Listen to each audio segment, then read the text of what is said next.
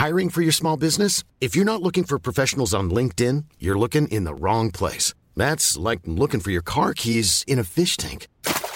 LinkedIn helps you hire professionals you can't find anywhere else, even those who aren't actively searching for a new job but might be open to the perfect role. In a given month, over 70% of LinkedIn users don't even visit other leading job sites. So start looking in the right place. With LinkedIn, you can hire professionals like a professional. Post your free job on linkedin.com slash people today. We just have too much stuff that's being produced. Bienvenue dans Onward Fashion, le podcast des solutions business pour une mode durable. Je suis Victoire Sato, cofondatrice de The Good Goods, le premier média francophone sur la mode responsable. Sur ce podcast, je reçois des femmes et des hommes porteurs de solutions pour accélérer la transition de la mode et du luxe. Outils tech, conseils de marques engagées ou en transformation, partage d'expertise, ce podcast est conçu comme une bibliothèque de solutions concrètes, centralisées et immédiatement disponibles pour guider l'industrie vers un développement durable. Je vous donne rendez-vous tous les 10 jours sur la plateforme d'écoute de votre choix. Vous abonner à la chaîne présente le double avantage d'être notifié à la sortie d'un épisode et de nous soutenir en un seul clic. Nous avons également une newsletter business mensuelle à laquelle vous pouvez vous inscrire sur thegoodgoods.fr. Bonne écoute L'upcycling de stock de vêtements post-consommateurs est une activité en plein développement. Les marques qui s'en emparent sont souvent remarquées pour leur prouesse créative et l'aspect caractéristique des pièces transformées comme des composites à la méthode de confection identifiable. On découd de vêtements, préférentiellement à motifs, que l'on assemble avec le parti pris d'assumer ce que l'on pourrait qualifier d'une renaissance visible. Mais derrière le buzz Instagram de quelques créateurs stars comme Nicole McLaughlin ou Bethany Williams se cache une réalité économique et industrielle tout autre. Chiner un vêtement, le démonter, créer un nouveau patron et unique à chaque fois, en circuit court et dans un pays occidental, c'est long, c'est technique et c'est peu reproductible. Ça coûte excessivement cher en main-d'œuvre. Pour survivre, il faut vendre des créations au prix d'œuvres d'art artisanales, ce qu'elles sont, quelque part. Alors, pour réellement déployer les vertus écologiques de la méthode à grande échelle et sortir des collections capsules des grandes marques qui mettent la poussière sous le tapis du greenwashing, il faut s'accrocher et innover. C'est la méthode choisie par notre invité. Simon Perronneau est le fondateur de Losange, une marque d'upcycling d'abord B2C qui déploie son offre B2B après avoir constaté le potentiel majeur de cette méthode de revalorisation et le manque de solutions pour un passage à l'échelle. Losange collecte en série les vêtements finis invendus ou post-consumer, les découpe grâce à une machine dédiée, actuellement en cours de RD, patronne grâce à l'association des compétences d'humains experts et d'une IA pilotée au service du bien faire. Le tout en ayant à cœur de faire vivre et réindustrialiser une région centrale de France, la Nièvre. Un échange rempli de bon sens, d'inspiration positive et de nouvelles réjouissantes pour demain. Place à Simon. Bonne rentrée à vous et bonne écoute Bonjour Simon. Bonjour. Est-ce que tu peux te présenter et nous expliquer où tu es né et pourquoi tu aurais voulu naître ailleurs? Euh, Je suis euh, Simon Perronneau, donc je suis euh, l'un des deux fondateurs de Losange. la marque est l'atelier d'upcycling. je suis né à Compiègne, dans l'Oise, qui est un endroit dans lequel je n'ai aucun souvenir, absolument aucun. Et mes premiers souvenirs remontent à Nevers, quand j'y suis arrivé, quand j'avais 5 ans. D'où le fait que, et vu que j'ai toujours défendu haut et fort les couleurs de Nevers euh, dans, mes, dans mes études et après maintenant dans le travail. Et euh, du coup, je me dis, c'est, c'est un peu la honte de ne pas y être né, contrairement à mon associé qui, lui, pour le coup, y est né. Donc, euh. Et alors, très synthétiquement, entre l'Oise et aujourd'hui, il s'est passé quoi dans ton parcours? Entre l'Oise et aujourd'hui, il y, a eu, il y a eu un primaire collège-lycée à Nevers. Au collège, en cinquième, j'ai rencontré Mathieu Coury, élément déterminant pour la suite, euh, avec qui on a fait collège-lycée, on a fait euh, une année de prépa ensemble. Donc c'est son associé C'est mon associé, en Hippocagne, à la suite de laquelle on a eu tous les deux les concours de Sciences Po, Sciences Po Lyon, lui en première année, moi en deuxième, ce qui a été un cri du cœur parce que du coup on n'était plus ensemble. Mais du coup j'ai fait une année de césure pour retomber dans son année, enfin retomber dans son année et dans l'année aussi de tous nos potes de prépa qui avaient eu Sciences Po aussi. Et, et voilà, on, était on a été toujours en colloque. Euh, on s'est séparés juste pour l'année d'Erasmus, euh, l'année d'étranger, où il est parti euh, dans le Nord et moi en Italie. Et, après, on s'est retrouvés, on a fait ensemble le SCP en dernière année. Et, et, Losange, Losange est arrivé pendant l'année de l'ESCP, où, où j'ai eu, eu une idée sur, sur la revalorisation de, de produits finis. Et, et Mathieu m'a dit J'aime pas la mode, mais j'ai confiance en ton idée, donc, donc on, va y aller ensemble. Donc produit fini, déjà tu parlais de vêtements. déjà on parlait de vêtements, oui. C'était pas trop le domaine de prédilection de Mathieu, mais c'est vrai que moi j'avais fait pas mal de, de mémoires sur le sujet. Euh, à Sciences Po et à l'ESCP sur euh, la mode éco-responsable, les solutions actuelles, les limites de la, des solutions et euh, quelle était la méthode pour avoir le plus d'impact possible. On a pas mal exploré la seconde main, mais on n'avait pas l'impression de pouvoir apporter une valeur ajoutée un domaine qui était déjà bah, très, bien, très bien agencé, avec des gros acteurs et des acteurs très bien structurés. On n'aurait pas apporté grand-chose. Alors que la filière de l'upcycling qu'on a découvert pendant l'année, euh, pendant ma dernière année d'études. Ça faisait des millions d'années que ça existait, mais moi je l'ai découvert à ce moment-là. Et là, on s'est dit, on peut, y moi je me suis dit, il y, a vraiment quelque chose à apporter. Mathieu a dit oui, il y a quelque chose à faire. Et avant ça, est-ce que tu peux me dire un peu de quel milieu tu viens? Tu vois, pourquoi tes parents sont allés à Nevers euh, Ce qui est pas commun? Est-ce que tu vois, c'est une raison professionnelle de s'installer? Non, je veux dire parce que c'est pas une zone. contraint. non, non, mais euh, c'est pas une zone très hum, attractive d'un point de vue euh, du travail, en fait. Donc il n'y a pas, tu vois, des grands corps d'industrie. Enfin, il y a peut-être eu, mais aujourd'hui, c'est pas forcément l'endroit auquel tu penses. Donc, pour quelle raison vous êtes allé là-bas? Mon, mon, père est allé à Nevers parce qu'il a pris la direction de la Maison de la Culture de Nevers et de la Nièvre. Et ma mère euh, l'a suivi et a travaillé, elle, très rapidement à la bibliothèque de la Nièvre. Donc, euh, moi, j'ai évolué dans un environnement familial qui était très porté sur euh, la culture, principalement. on allait énormément au théâtre, voir quasiment tout ce qui passait à la Maison de la Culture. Et dès qu'on allait quelque part, on allait voir des spectacles. Quand on allait, on est allé une, fois à Londres, on a allé voir une comédie musicale. On allait voir, on est allé on allait en Autriche, on allait voir euh, aussi euh, un spectacle de danse. on, allait, voilà, on allait très souvent voir, euh, voir des choses. Lui pour le côté professionnel, nous juste on, bah, on était, on était contents du coup. Donc dans, dans, cette, dans ce milieu-là. Et j'ai eu la chance, bah, je dirais la chance, oui, que mon frère, j'ai un grand frère qui a trois ans de plus et qui du coup a, balayé un petit peu les angoisses post-bac de qu'est-ce qu'on pourrait faire quand on a un profil assez généraliste. C'était mon cas. Il, a tenté l'aventure Sciences Po Bordeaux il m'a dit euh, si tu sais pas ce que tu veux faire euh, et que tu veux te laisser le temps de la réflexion, c'est euh, un bon truc de faire Sciences Po. Et du coup, ben, j'ai suivi le, j'ai suivi le conseil en disant bah je sais absolument pas, mais vraiment pas, ce que je veux faire. je sais que je veux pas faire des choses très spécifiques, peut-être pas de droit, peut-être pas de sciences, mais après dans, le grand monde des sciences sociales, je savais pas. Et il m'a dit ben c'est, une bonne solution. Donc j'ai pris ce, j'ai pris ce, virage là. Et j'en suis, content. Ouais. Moi je trouve ça c'est une très bonne formation, à mes yeux en tout cas. Mais quand tu es allé, euh, quand tu es entré à l'ESCP, c'était aussi sans projet euh, spécifique? Tu avais déjà vocation à créer une entreprise, quelle que soit la discipline? Disons que euh, j'avais la sensation avec Sciences Po qu'il me manquait peut-être une spécialité. C'est le côté le plus positif de l'école, c'est que ça forme à tout. le côté négatif, c'est que, disons, ça hyper spécialise pas, en tout cas sans avoir une formation supplémentaire. Et du coup, c'est pour ça que je suis allé à, l'ESCP, en pensant que ça, ça, me permettrait de me spécialiser peut-être un peu plus sur les sujets de, de marketing, puisque euh, assez rapidement, euh, j'ai toujours eu des, envies et des idées entrepreneuriales, et euh, j'avais l'impression que le vecteur de réussite commun aux belles histoires d'entreprise, c'est qu'elles avaient réussi à construire une image et un storytelling qui était puissant et fort. Et je me suis dit, je suis pas du tout spécialisé là-dedans, et si un jour je veux créer quelque chose, j'aurais pas du tout cette brique-là. Donc euh, c'est pour ça que, j'ai rejoint, rejoint le SCP, avec potentiellement aussi au tout, tout, tout, tout début de, du, du, cursus, l'idée de se dire, euh, et, et, si euh, je rejoignais un grand groupe, et dans ces cas-là, si jamais je voulais faire ça, c'était bien d'avoir cette, cette étiquette SCP, mhm. là où Sciences Po n'aurait peut-être pas forcément suffi, puisqu'il y a des, ce qui est organisé pour l'insertion professionnelle dans ces écoles, de, enfin, les écoles type école de commerce, c'est quand même beaucoup plus important que dans d'autres écoles. Et du coup, très vite, j'ai plus du tout eu envie de faire ça au bout d'à peine, au bout de quelques semaines. Mais bon, en tout cas, j'y étais, donc euh, j'ai pris ce que je pouvais prendre.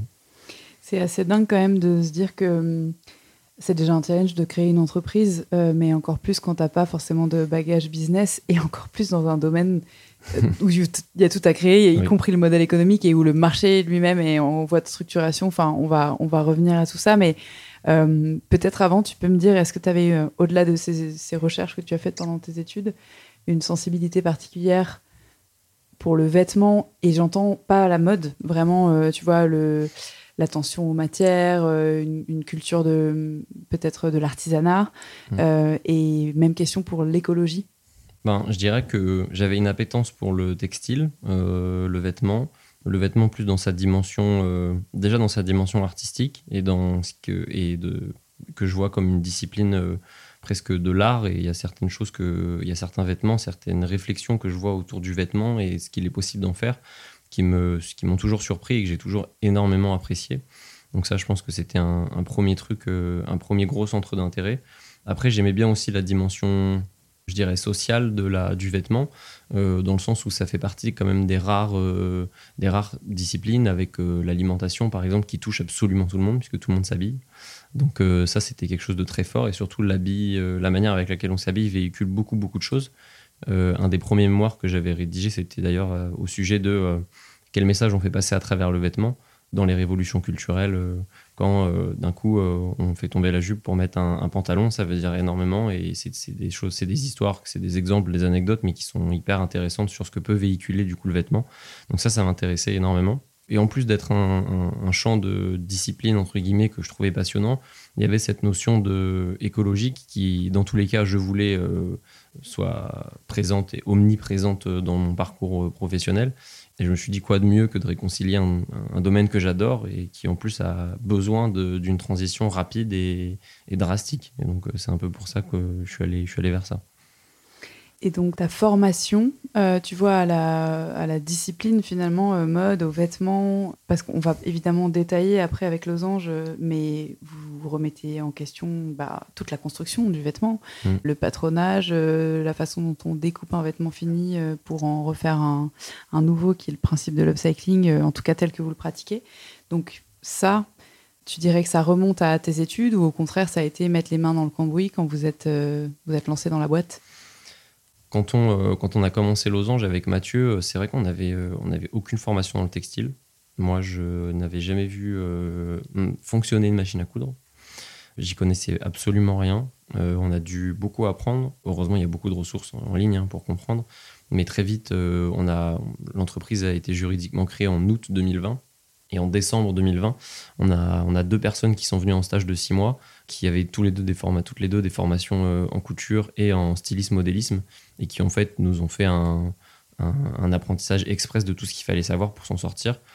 Après, euh, l'une des forces du projet, ça a été aussi de, enfin, en tout cas de l'équipe fondatrice avec Mathieu, ça a été de, de se dire on ne sait pas tout, mais c'est pas très grave parce qu'il y a d'autres gens qui savent et qui sauront mieux que nous de toute manière. Et du coup, on va s'entourer de ces gens-là, on va leur faire confiance, on va leur donner des responsabilités et ensemble, on va, on va, on va grandir parce qu'on va faire confiance à des gens qui, au, début du projet, vont y voir aussi un, intérêt et, vont s'y mettre. Et c'est comme ça que Clémence et Cabucine, qui sont arrivés euh, au tout début, sont restés pendant, pendant deux ans.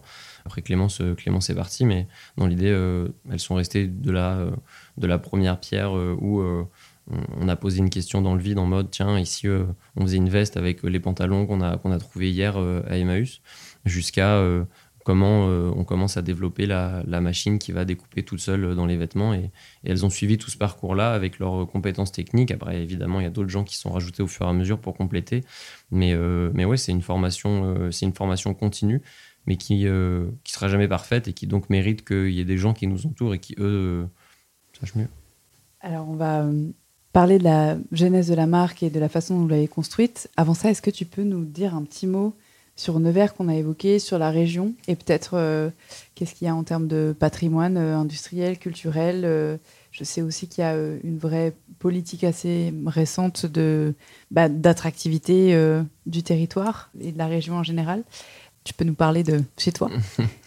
Ouais, Nevers, c'est vrai que c'est c'est une ville c'est une ville qui a énormément de qualité, une petite ville, une ville médiane euh, dans lequel il y a beaucoup de choses, euh, un patrimoine culturel euh, qui est quand même important, posé dans un département qui est, qui est top, avec le Morvan à quelques, à quelques, à quelques dizaines de minutes d'ici.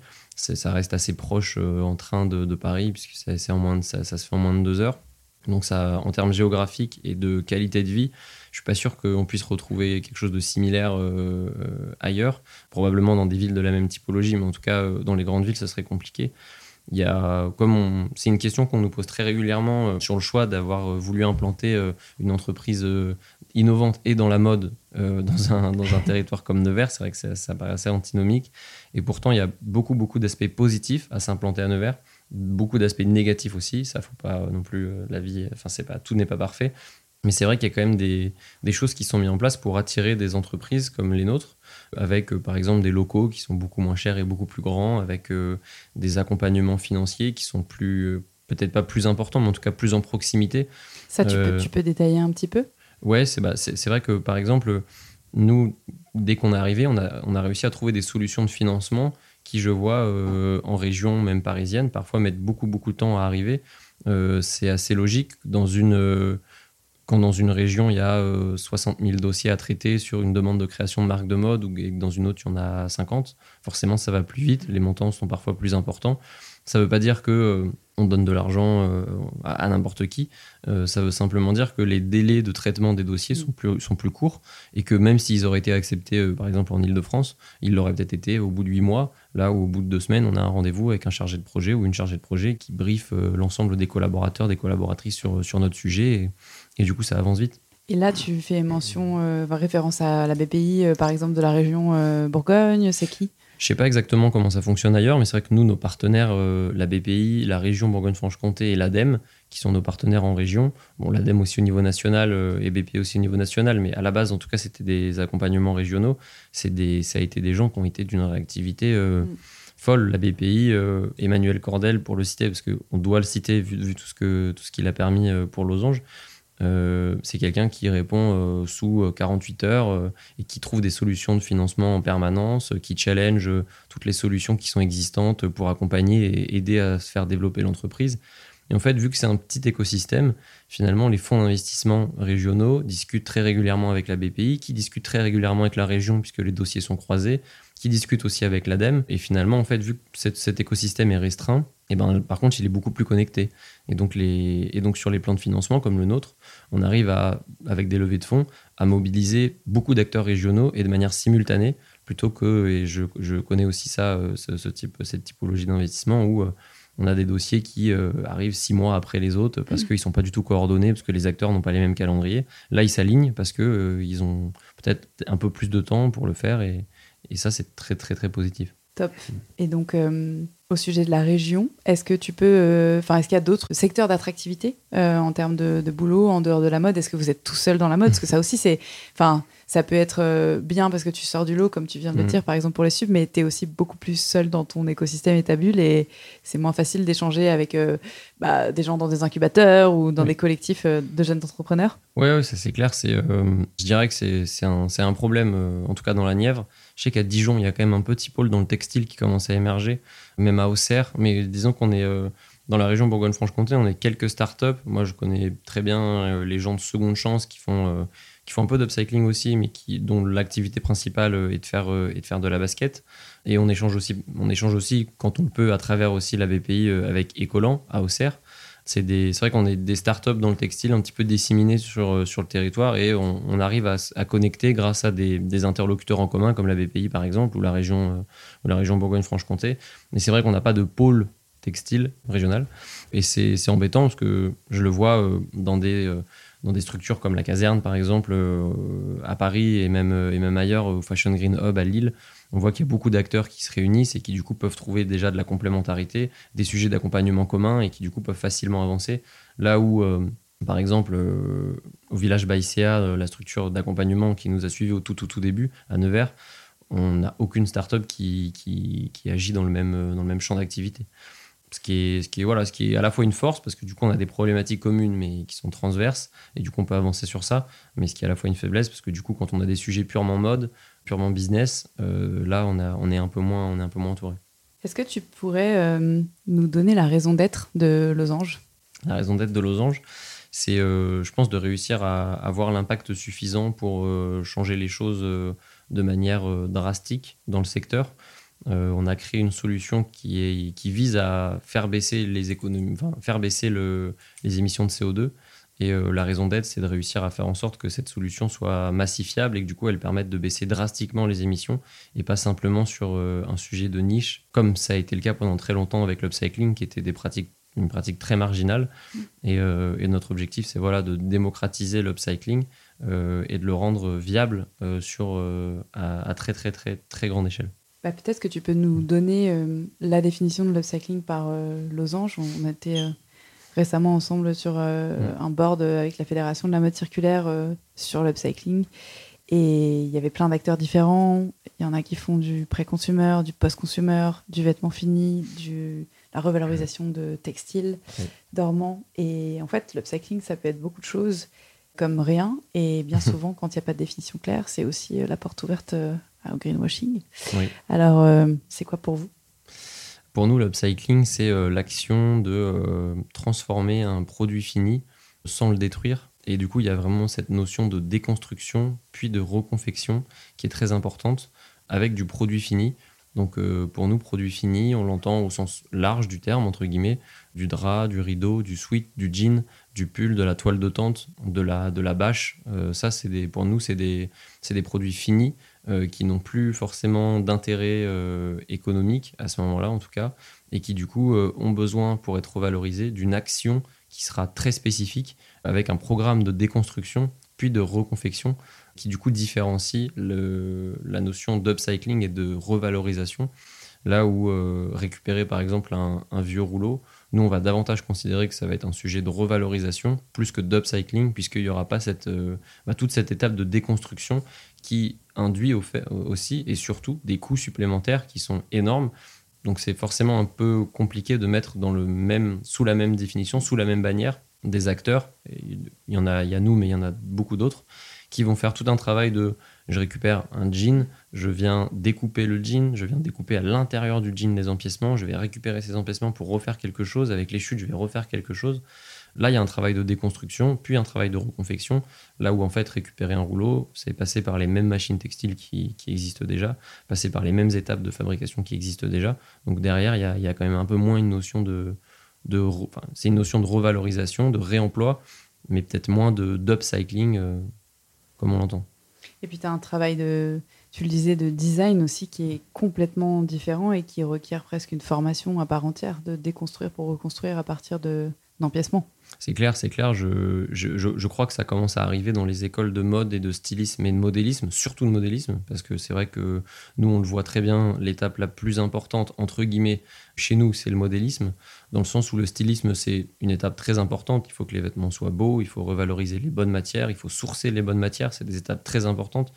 Mais derrière, il y a une notion de comment, en fait, si jamais j'ai décidé une jolie, une jolie veste en jean euh, upcyclée, comment, en fait, je vais faire un programme de découpe dans la matière que j'ai trouvé, par exemple des jeans de seconde main, euh, pour faire en sorte d'utiliser le maximum de ce jean pour minimiser les chutes et à la fois minimiser le temps de travail qu'il y aura derrière. Parce qu'il ne faut pas non plus s'imaginer que si on veut massifier l'upcycling, on va pas euh, venir récupérer l'intégralité, défaire tous les boutons, enlever toutes les coutures, revaloriser l'intégralité des, des, des choses.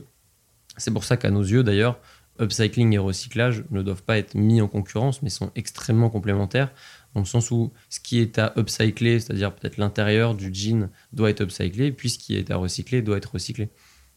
Est-ce que tu peux nous dire euh, justement par quoi vous avez commencé vraiment très concrètement? Euh, Donc vous êtes deux associés, vous avez cette idée, vous n'avez pas de compétences, vous faites venir assez vite des stagiaires, tu l'as dit, euh, sur la partie plutôt textile modélisme. ensuite, il se passe quoi? On dit euh, la toute première chose qui s'est passée, hein, c'est, je l'ai dit comme ça, mais c'était pas, c'était pas une manière de dire ou une, histoire racontée un peu en l'air. Il, il s'est littéralement passé cette action. Je suis dans la salle euh, principale de Losange, je vais voir Clémence et je lui dis est-ce que avec les deux Dickies qu'on a trouvé tout à l'heure euh, à Emmaüs, des pantalons de, de la marque Dickies, qui sont des pantalons formidables en coton hyper épais, Genre des cargos? On a une image un peu. Hum, c'est des pantalons de travail. C'est vraiment euh, Dickies Dockers. Euh, ils font c'est des pantalons de travail en toile, vraiment euh, comme les vestes de travail, mais mm. pour du pantalon. C'est vrai que c'est du textile très workwear à la base. Genre un sergé de, coton, un truc comme ça, bien. Ouais, c'est ça, un truc une bien toile bien épaisse. J'en porte actuellement, je m'en montrerai après. C'est vraiment de la toile, de la toile bien épaisse. C'est génial à, travailler. De base, c'était vraiment des choses workwear, et puis du coup après, c'est tombé dans le. Ça a été une marque de, une marque un peu de skate, et maintenant c'est popularisé à, tout le monde. C'est des choses hyper quali, une matière qui est géniale parce que même si elle a 50 ans, euh, elle sera extrêmement quali, elle boulochera jamais, etc. Donc franchement, c'est génial à retravailler. Et je lui dis voilà, on a ça. Est-ce que tu penses que tu peux faire une veste avec et qu'après avoir fait une veste, en gros, que si jamais on retrouvait deux pantalons demain, eh ben, tu pourrais faire la même veste. C'était ça l'enjeu. Et euh, on fait ces vestes là. Elle fait la veste, évidemment, on la trouve, on la trouve incroyable. On dit putain, on va la doubler avec une chemise de seconde main. Du coup, toutes les doublures seront différentes. Ça, on est, on est fan du résultat. On fait un mini pop-up de créateurs d'upcycling à Paris. deux mois après, on met 12 vestes qu'on avait fait. Et sur, je sais pas, les 10 premiers clients, clientes de la journée, on a, euh, on a la même remarque. Vous l'avez dans une autre taille, vous l'avez dans une autre couleur. Ah, c'est génial, mais euh, j'aurais préféré si elle avait été bleue ou si elle avait été verte, ou si elle avait été rouge, et puis c'est pas ma taille. Et du coup, on s'est dit, ben, mince, euh, c'est vrai qu'on n'avait pas pensé au fait que le modèle pièce unique, en fait, il allait être contraignant à ce point pour la, vente, quoi, pour pouvoir faire en sorte que les gens adhèrent au concept de l'upcycling. Et on est revenu un peu bredouille. enfin, bredouille, on a vendu quelques vestes et très content, mais on est revenu en se disant, on, aurait pu en vendre beaucoup plus si jamais en fait on avait, on avait eu un modèle euh, bah, avec euh, juste standardisé, avec des tailles, avec peut-être des coloris. Euh. Et en rentrant, je dis à Clémence et Capucine, bah, on, va, on, va, on, va, on va tout arrêter. On va fermer le site internet et on va, entre mars et décembre, on va, on va essayer de construire les premiers modèles en référence qu'on pourrait sortir l'année prochaine où on ferait des suites euh, de plusieurs tailles, plusieurs couleurs. On ferait des pantalons de plusieurs tailles, de plusieurs couleurs, à partir d'un sourcing qui va du coup être massifié. On va prendre beaucoup de quantités à partir de patrons qui vont être euh, normalisés, on va faire des gradations avec des tailles, etc. Et à partir de là est née un peu l'idée de, de, faire un upcycling de prêt-à-porter. Et donc, les étapes du développement, parce qu'aujourd'hui, tu nous disais en off que vous êtes 18 et donc euh, la boîte a 3 ans. Comment, euh, quelle était votre, votre vision du plan de développement et comment est-ce que vous avez euh, structuré? Bah, On est pas mal aligné avec ce qu'on avait envisagé. Donc ça, c'est très positif. Après, on a pris un virage inattendu, enfin inattendu, qui n'était pas prévu en tout cas initialement, qui est le virage de proposer en fait nos méthodes de revalorisation à d'autres, puisque on s'est non plus spécialisé dans l'aspect dans créatif de l'upcycling, mais plus dans l'aspect production. Comment, à partir d'un suite, je vais passer de d'autres suites, mais non pas de manière purement créative, mais vraiment de manière technique et de manière euh, industrielle. Mm. C'est un virage qu'on a pris finalement euh, parce qu'on souhaitait le faire, parce qu'on s'est dit que c'était le seul moyen de décupler notre impact, parce que la marque Losange n'allait jamais suffire à elle-même d'écouler suffisamment de production pour pouvoir changer fondamentalement les choses. Mais, euh, mais c'est vrai que ce virage, on l'a pris euh, finalement en, milieu d'année 2022. Et avant ça, on a, eu la fin d'année 2020 où on a commencé à étudier l'upcycling. L'année 2021 où on a commencé à créer nos premières références, euh, chercher nos premiers financements, reçu nos premières subventions. Et après l'année 2022 où on a vendu nos premières pièces. Et à partir du milieu d'année, des premiers contacts en B2B grâce à un gain de notoriété, de visibilité qui nous disent bah moi j'ai 10 euh, tonnes de machin et j'aimerais faire euh, des vestes avec est-ce que vous pensez que c'est possible?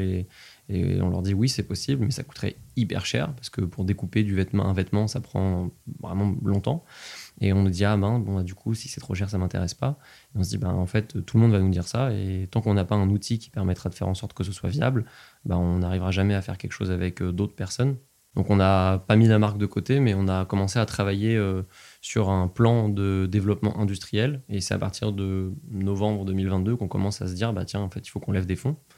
Donc une levée de fonds qu'on a mis 3-4 euh, mois à, mettre en place et qu'on a conclu là en, mai 2023 après avoir lancé en parallèle de la levée, puisqu'on a été assez rapidement rassuré sur le fait qu'elle surviendrait, pas sur le montant, mais en tout cas sur le fait qu'elle surviendrait. On a assez rapidement mis en place des plans de développement, de recherche et développement sur de l'outillage industriel et robotique qui permettrait du coup d'atteindre ce qu'on souhaitait soit l'industrialisation de l'upcycling. Et, euh, là, depuis qu'on a, a fait la levée de fonds, on structure euh, toute l'entreprise euh, avec un nouveau local, des nouvelles machines, des nouvelles personnes qui, nous, qui, nous, qui arrivent et qui commencent à, prendre la direction de pôle. On, a pris une directrice marketing, on va prendre un directeur industriel là, qui, qui, arrive bientôt. donc voilà, on structure un peu petit à petit toute l'entreprise, qui est une phase qui arrive un peu tard, mais, mais qui arrive au moins. Bah tard, euh, ouais, ça dépend. dans l'histoire naturelle de, tu vois, du développement, parce que je pense que tous, on, va vraiment scinder B2C et B2B, mais le B2C, euh, c'est votre, euh, c'est votre flagship, tu vois, c'est l'ambassadeur, c'est ce qui fait que vous êtes visible et c'est ce qui fait que vous êtes crédible dans la technicité des produits qui sont canons, dans l'image de marque aussi qui est cool mm. et que vous avez réussi à, enfin, véhiculer et aujourd'hui qui fonctionne. Donc, je pense que c'est pas une perte de temps du tout. Mais du coup, pour bien comprendre, ça veut dire que en fait, tu as levé avec l'ambition d'industrialiser et donc tu as, été chercher de l'argent sur un projet de RD, à savoir on a besoin de cash pour payer des ingénieurs pour développer des machines Ou bien, euh, ouais, c'était ça Oui, c'est ça. Ok. C'est ça. En fait, on, on s'est dit, ben, le, le, gros problème de l'upcycling, c'est pas la volonté des marques de le faire, c'est clairement pas le stock, mm. c'est clairement pas non plus la, milliard de tonnes de, seconde, de vêtements de seconde main qui est disponible, donc c'est pas un problème de matière première, c'est vraiment simplement un problème économique de ça coûte trop cher parce que euh, c'est trop compliqué à faire. Quoi. Et, tout, et c'est ce qu'on disait un peu avant, le le travail de déconstruction d'un vêtement pour faire en sorte qu'à partir d'un sweat, j'ai des empiècements en sweat prêts à être réassemblés, mm. bah, c'est très très très compliqué à mettre en place. Et euh, au-delà de demander de la technicité, ça prend énormément de temps. Et, euh, du coup, ce qu'on s'est dit, bah, en fait, le seul moyen d'atteindre une rentabilité sur les opérations d'upcycling portées par d'autres qui ont la volonté aussi de mettre les choses moins chères, parce que assez, voilà, euh, assez, je sais pas si c'est logique, mais en tout cas, la plupart des contacts qu'on a en B2B, c'est pas forcément pour des marques qui vendent des choses, les choses très chères et qui du coup veulent conserver les prix bas. Mais pour conserver des prix bas, il faut que le prix de production soit un peu plus bas. Et dans ces cas-là, il faut trouver une solution pour que l'upcycling soit, soit intéressant pour eux économiquement. Et c'est pour ça qu'on a commencé à mettre en place cette solution. Il faut que les programmes de récupération de seconde main des marques, voire leur, leur fin de stock, trouvent une seconde vie à travers l'upcycling, puisque euh, ça permettra en fait d'éviter de, de, créer de la matière, une nouvelle matière première. Et on sait que 90% de, la pollution, des émissions de CO2 liées à un vêtement, c'est la création du rouleau. En tout cas, c'était les chiffres euh, mm. McKinsey et Cantis. Donc, euh, donc forcément, faire de l'upcycling, ça permet d'économiser tout ça. Donc c'est vraiment dans cette idée de euh, voilà beaucoup de choses qui se mêlent et on se dit ce cercle vertueux, il, manque un il manque il manque de l'huile à ce cercle et ça c'est faire en sorte que l'upcycling devienne pertinent sur le plan économique. Ouais, c'est tout le projet qu'on a qu'on a porté. Et la levée de fonds, 65%, 70% du financement euh, est dédié uniquement à, l'outil euh, mm. de R&D. Le reste est dédié à le reste est dédié à des dépenses de fonctionnement et à faire vivre un peu en effet la marque euh, qui reste le porte-étendard, comme tu le disais, de, de notre savoir-faire.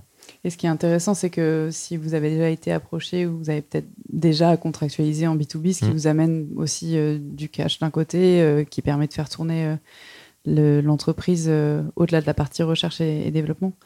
Euh, mais c'est sûr qu'en termes d'impact, si on considère que effectivement c'est le, les machines et leur mm. usage dans des pays avec des mix hyper carbonés qui sont les plus émetteuses, toi si tu proposes une activité déjà de revalorisation des stocks existants, de création d'emplois euh, locaux en circuit court, parce que forcément, enfin tes stocks euh, a priori boutiques sont pas non plus à des milliers de kilomètres de là où tu les transformes, sans créer de matière, c'est nécessairement hyper vertueux.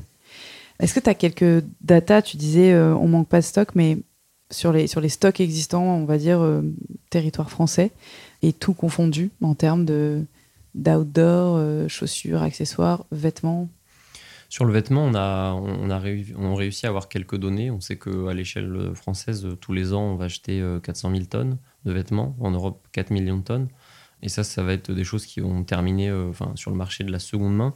Mais sur le marché même du neuf, euh, il y, a aussi des chiffres qui sont très compliqués, comme le fait que entre 15 et 20% de ce qui est produit tous les ans ne sera jamais vendu. Mm. Euh, ça, c'est des, chiffres qui, seront, qui, sont, bah, qui sont terribles et qui, et qui font qu'on est contacté très régulièrement par des marques qui, des fois, ont du stock qu'ils ont depuis plusieurs années, voire 10, 15 ans, qui n'en ont jamais rien fait parce que ben, ils, le, le vendent jamais. Donc, euh, nous, c'est ce qu'on dit souvent, on est on est complémentaire d'un mouvement généralisé qui va tendre vers la réduction des stocks, puisque en fait, nous, on n'aura jamais les capacités de production de revaloriser 15% de la production mondiale de vêtements. Euh, ce qu'on veut, c'est juste qu'en en fait, on puisse revaloriser ce qui n'a pas été vendu alors même que les marques avaient déjà fait un premier effort, un premier, un premier travail de revoir à la baisse leur stock en fonction de, euh, des ventes euh, réelles qu'elles estiment, quitte à être out of stock. Donc ça, c'est nous, on essaye d'être, disons, une seconde lame. Voilà, on ne peut pas aujourd'hui, en notre, avec notre influence, empêcher les marques de produire plus. Mm. Par contre, on peut espérer qu'elles produisent moins et que nous, on soit simplement une solution palier, tampon, qui permette à, des, à, des, marques de revaloriser des, des stocks. Et d'ailleurs ce qu'on propose très régulièrement, puisque c'est euh, en fait de mêler stock d'un vendu à vêtements de seconde main, puisque c'est vrai que nous, à la base, la solution, on l'avait envisagé aussi pour réduire ce, ces, millions de tonnes, milliards de tonnes de vêtements disponibles dans le monde. qui sont en seconde main, qui ont été jetés, donnés et qui du coup doivent être revalorisés. Il y a des typologies de vêtements qui sont très faciles à retrouver. Le sweat de seconde main, il y en a des, y en a des millions les jeans, les pantalons en coton aussi, comme euh, on disait tout à l'heure, Dickies Dockers, il y en a beaucoup, beaucoup. Et ça, c'est des choses qu'on peut mêler avec de l'invendu pour faire un nouveau, un nouveau produit, par exemple. C'est ce qu'on essaye de porter, nous, en tout cas, dans tous les projets qu'on mène euh, avec des marques ou des groupes, parce que c'est vrai que pour l'instant, la plupart de nos clients euh, avec lesquels on travaille, c'est même pas forcément des marques de mode, c'est juste des entreprises qui ont du textile, distribué à leurs collaborateurs ou collaboratrices. On incorpore à chaque fois de la seconde main dedans, les projets de revalorisation. Et est-ce que euh, aujourd'hui, tu as une idée aussi du mapping des, acteurs de l'upcycling en France et à l'international Tu vois, est-ce qu'il y a des gens qui font des choses similaires euh, à vous? Euh, Sur la marque B2C, sur le fait de vendre du vêtement upcyclé, ça oui, je sais qu'il y, a pas mal d'acteurs qui sont, qui sont comme nous. On a, on a la chance d'avoir des acteurs qui sont de plus en plus visibles et qui du coup font aussi de la pédagogie. C'est le cas de RISAP Paris qui euh, est passé sur, euh, sur qui va être mon associé, qui, euh, qui a une jolie visibilité sur les réseaux et qui porte un message positif sur l'upcycling et le travail qui est lié à, l'upcycling. Il y a aussi des acteurs qui commencent à essayer de fédérer les marques d'upcycling. La Fédération de la mode circulaire le fait sur, sur cet aspect fédération, veille, un peu plus sur l'aspect politique et législatif. Et il y a aussi des acteurs qui fédèrent au niveau business, euh, comme Rainer par exemple, avec qui on travaille beaucoup, euh, et Revive aussi également. Euh, et qui du coup, voilà, donc l'écosystème upcycling commence quand même à, à, émerger. et ça, c'est très positif. Après, sur le, sur, le plan de, sur le point de vue production, je sais qu'il y a des marques qui ont déjà mis en place des outillages industriels pour faire en sorte que leur production eh ben, se décuple. C'est le cas de la Vie Belt, par exemple, qui est un mhm. précurseur un peu quand même dans l'upcycling, euh, euh, là non pas de vêtements, mais de, de, produits, euh, de produits finis. je crois que c'est avec les pneus de vélo. ça, c'est très positif. Et du coup, il y a, lui aussi, il y a des processus qui s'industrialisent. Donc, donc il, y a, il, y a, pas mal de marques en France qui, qui arrivent à aller vers ce, ce sujet d'industrialisation qui est nécessaire pour réussir à décupler l'impact de, des entreprises.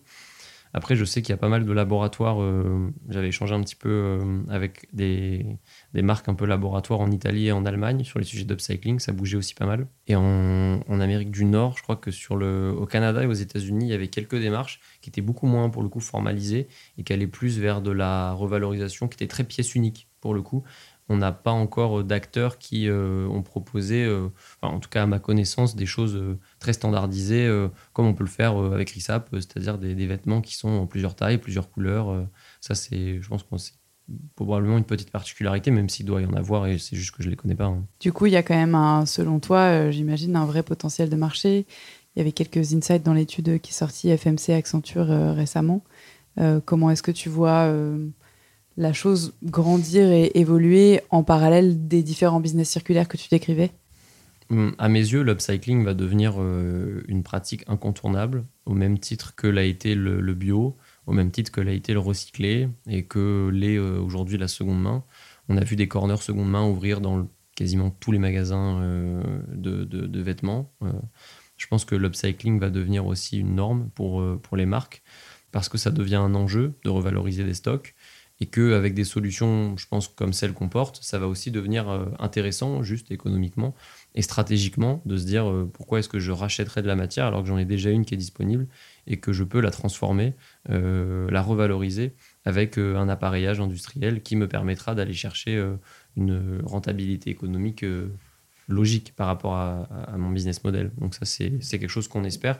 Et on voit de toute manière que l'upcycling est pour l'instant, l'upcycling fait partie de la grande maison de la seconde main, très, généralement dans les, rapports euh, qu'on voit, sortir. C'est une partie du marché de la seconde main. Je pense que l'upcycling va, va gagner à, enfin, gagnerait être, à être connu, à être euh, analysé comme euh, un secteur à part entière, puisque ça reste un secteur d'activité qui, qui est différent. Euh, particulièrement, on voit avec l'essor de, de l'upcycling de produits ben, post-consumer et même pré-consumer, qui du coup euh, se détache un peu du marché de la seconde main, parce que c'est pas de la seconde main qui est revalorisé, c'est du produit fini euh, de, fin de stock. Mmh. Et dans ces cas-là, il serait intéressant aussi de le détacher, de, bah, de le détacher du, du, du, grand marché de la seconde main pour voir un petit peu son évolution au marché tout seul.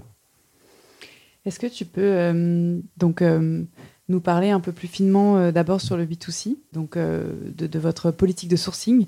Mm. vous avez commencé principalement enfin, par du post-consumer. Tu as dit que vous alliez chez Emmaüs. Mm. Et est-ce que c'est une, tu vois, une volonté Est-ce que ça fait partie de, des choix de la marque? Oui, oui, clairement, dans l'ADN de la marque, il y a la volonté de travailler avec du post-consumer majoritairement, à part peut-être pour certaines matières. Euh, là, on l'a vu euh, euh, très récemment, on, a, on nous a... En fait, l'upcycling, en tout cas chez nous, fonctionne beaucoup par opportunité.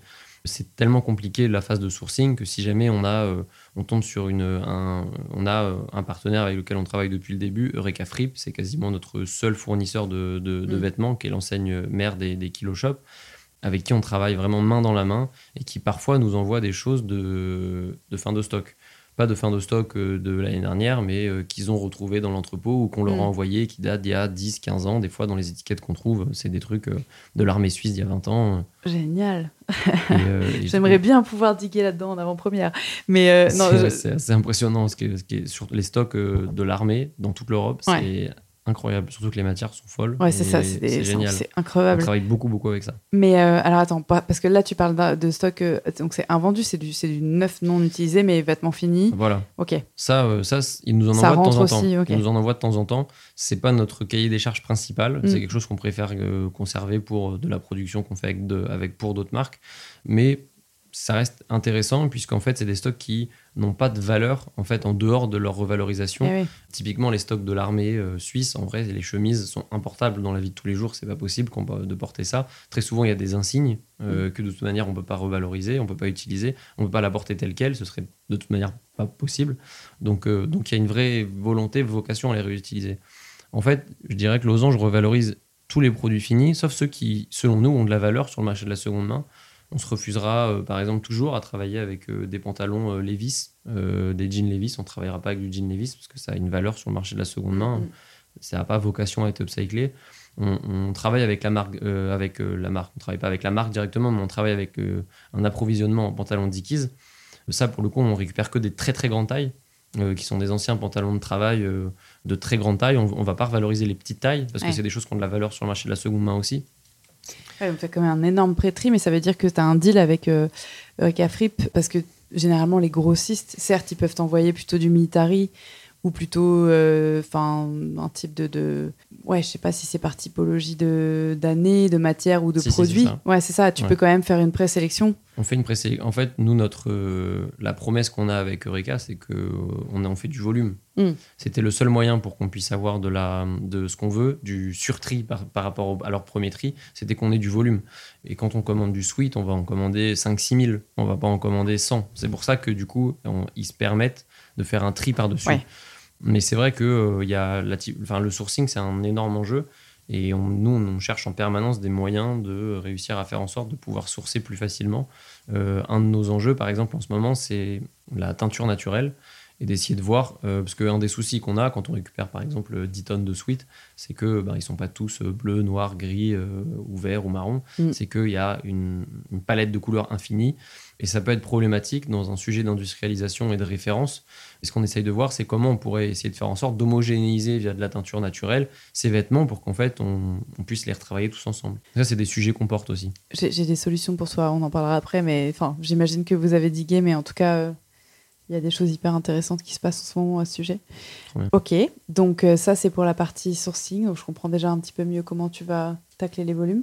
Comment ça se passe ensuite l'étape de démontage? Du coup, vous avez, tu vois, admettons, tu dis, OK, dans mon cahier des charges euh, sourcing, j'ai euh, chemise, euh, pantalon cargo ou salopette, n'importe quoi. Mhm. Et de fait, tu as un espèce de dépatronage, tu vois, de, tuto démontage de vêtements. C'est ça. Ok. Ouais, c'est ça. L'enjeu, en fait, c'est de récupérer les vêtements et de réussir à faire en sorte qu'on puisse couper au moins en petites couches à l'intérieur. Puisque si on coupait tout en, en monoplie, ce serait franchement très très très très long. Donc il y a quand même un enjeu de réussir à accumuler les couches de vêtements pour pouvoir les couper en gros. Après, ça reste euh, assez complexe, euh, puisque euh, déjà, il y, a un sens du fil, donc c'est compliqué des fois de couper le devant et le dos ensemble.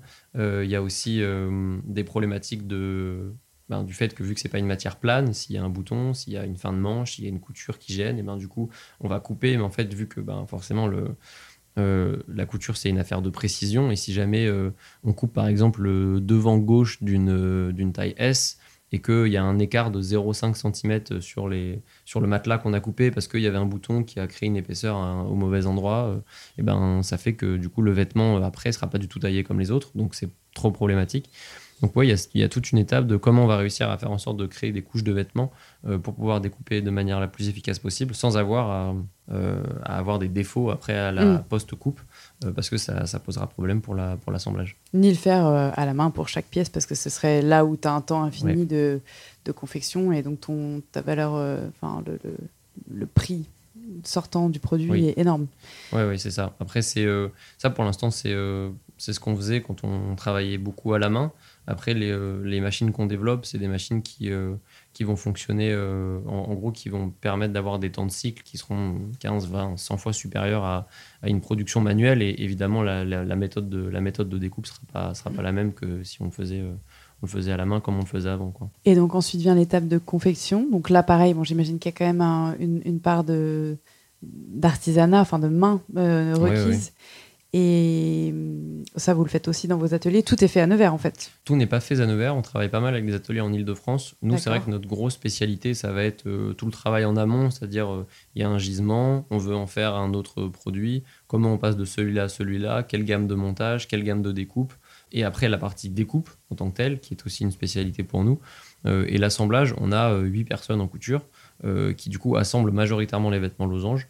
Après, euh, pour les vêtements qui ne sont pas losanges, euh, pour lesquels on travaille avec euh, des marques ou des groupes, ça pour le coup on le pas, on le fait pas en interne. On le transmet à des ateliers, à partenaires. On en a en Bourgogne-Franche-Comté, à Chenauve, avec lesquels on travaille beaucoup, un dans le, Jura, et après on a aussi quelques-uns en Ile-de-France, et aussi de, deux à Nevers. Donc tout n'est pas fait chez nous, toute la découpe est faite chez nous, le, disons, l'ingénierie du projet est faite chez nous et l'assemblage ne l'est pas toujours. Et qu'est-ce que vous faites euh, de vos chutes de coupe? Nos chutes de coupe, quand elles sont, euh, on a un petit cahier des charges où en fait, euh, si elles sont assez grosses pour être revalorisées, on les revalorise sous la forme d'accessoires très, très, très généralement, ou alors sous la forme de goodies qu'on glisse par exemple à l'intérieur d'un packaging. C'est vrai que c'est toujours intéressant pour le pour le client ou la cliente de retrouver une partie de l'histoire du vêtement qu'elle porte sous la forme d'un coupon. On avait fait ça, on avait fait des, essuie-lunettes par exemple avec euh, les chutes de production.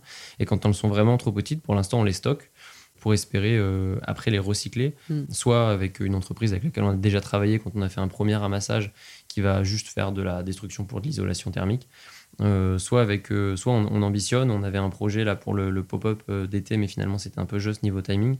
Mais on ambitionne aussi de pouvoir faire potentiellement soit nos tables de découpe, soit des tables, soit des meubles dans les futurs magasins avec des entreprises qui bah, vont revaloriser les, chutes de production pour en faire du mobilier. C'est, je crois qu'il y en a une qui le fait en, qui, le fait en Ile-de-France, qui s'appelle Fabrique, mhm. avec lesquelles on a échangé. C'est un peu juste là pour le pour cet été, mais avec lequel on ambitionne de travailler une fois qu'on aura qu'on aura le bon le bon timing. Là aussi, si tu veux des, des noms de boîtes similaires, euh, on, peut en parler, mais euh, c'est hyper cool parce que c'est très complémentaire et ça se mm. développe beaucoup. Et après, la distribution donc sur le B2C, euh, comment est-ce que vous avez fait au départ Vous étiez donc tu parlais de pop-up, donc mm. d'emblée physique, ensuite digitaux on a été, euh, on a été tout de suite euh, en digital. Après, euh, on, aime bien l'ancrage physique parce que ça nous permet d'avoir beaucoup de retours. C'est vrai que si on n'avait pas fait cet ancrage physique, on n'aurait peut-être jamais eu le retour de la problématique des tailles et de la problématique des couleurs. Donc forcément, pour nous, c'était c'était hyper important et on a continué cette dynamique-là. En général, on fait deux pop-up par an pendant 15 jours en boutique propre dans un magasin qu'on aménage. Et ça nous permet d'avoir beaucoup, beaucoup de retours. Donc ça, c'est positif. Après, on a eu, euh, on, a eu aussi euh, une présence aux Galeries Lafayette. Et là, euh, en ce moment, on est au Printemps Haussmann.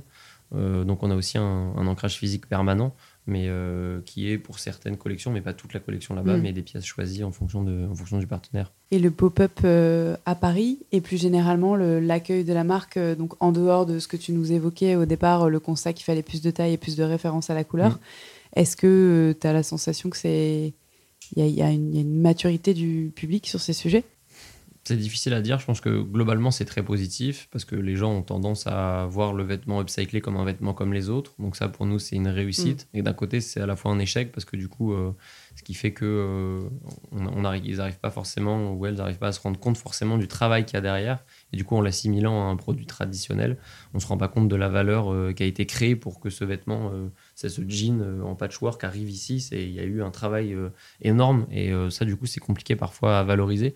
D'autant plus quand on, voit des marques de fast fashion et d'ultra fast fashion qui font des color blocks sur leur jean pour faire style le style upcycling, alors que ça n'en est pas du tout. Mm. donc c'est assez, c'est assez rageant. beaucoup de gens pensent que parfois c'est juste un effet de style plutôt qu'une démarche derrière. Donc ça, c'est parfois un peu problématique, mais c'est vrai que globalement, on a des retours très positifs sur le vêtement.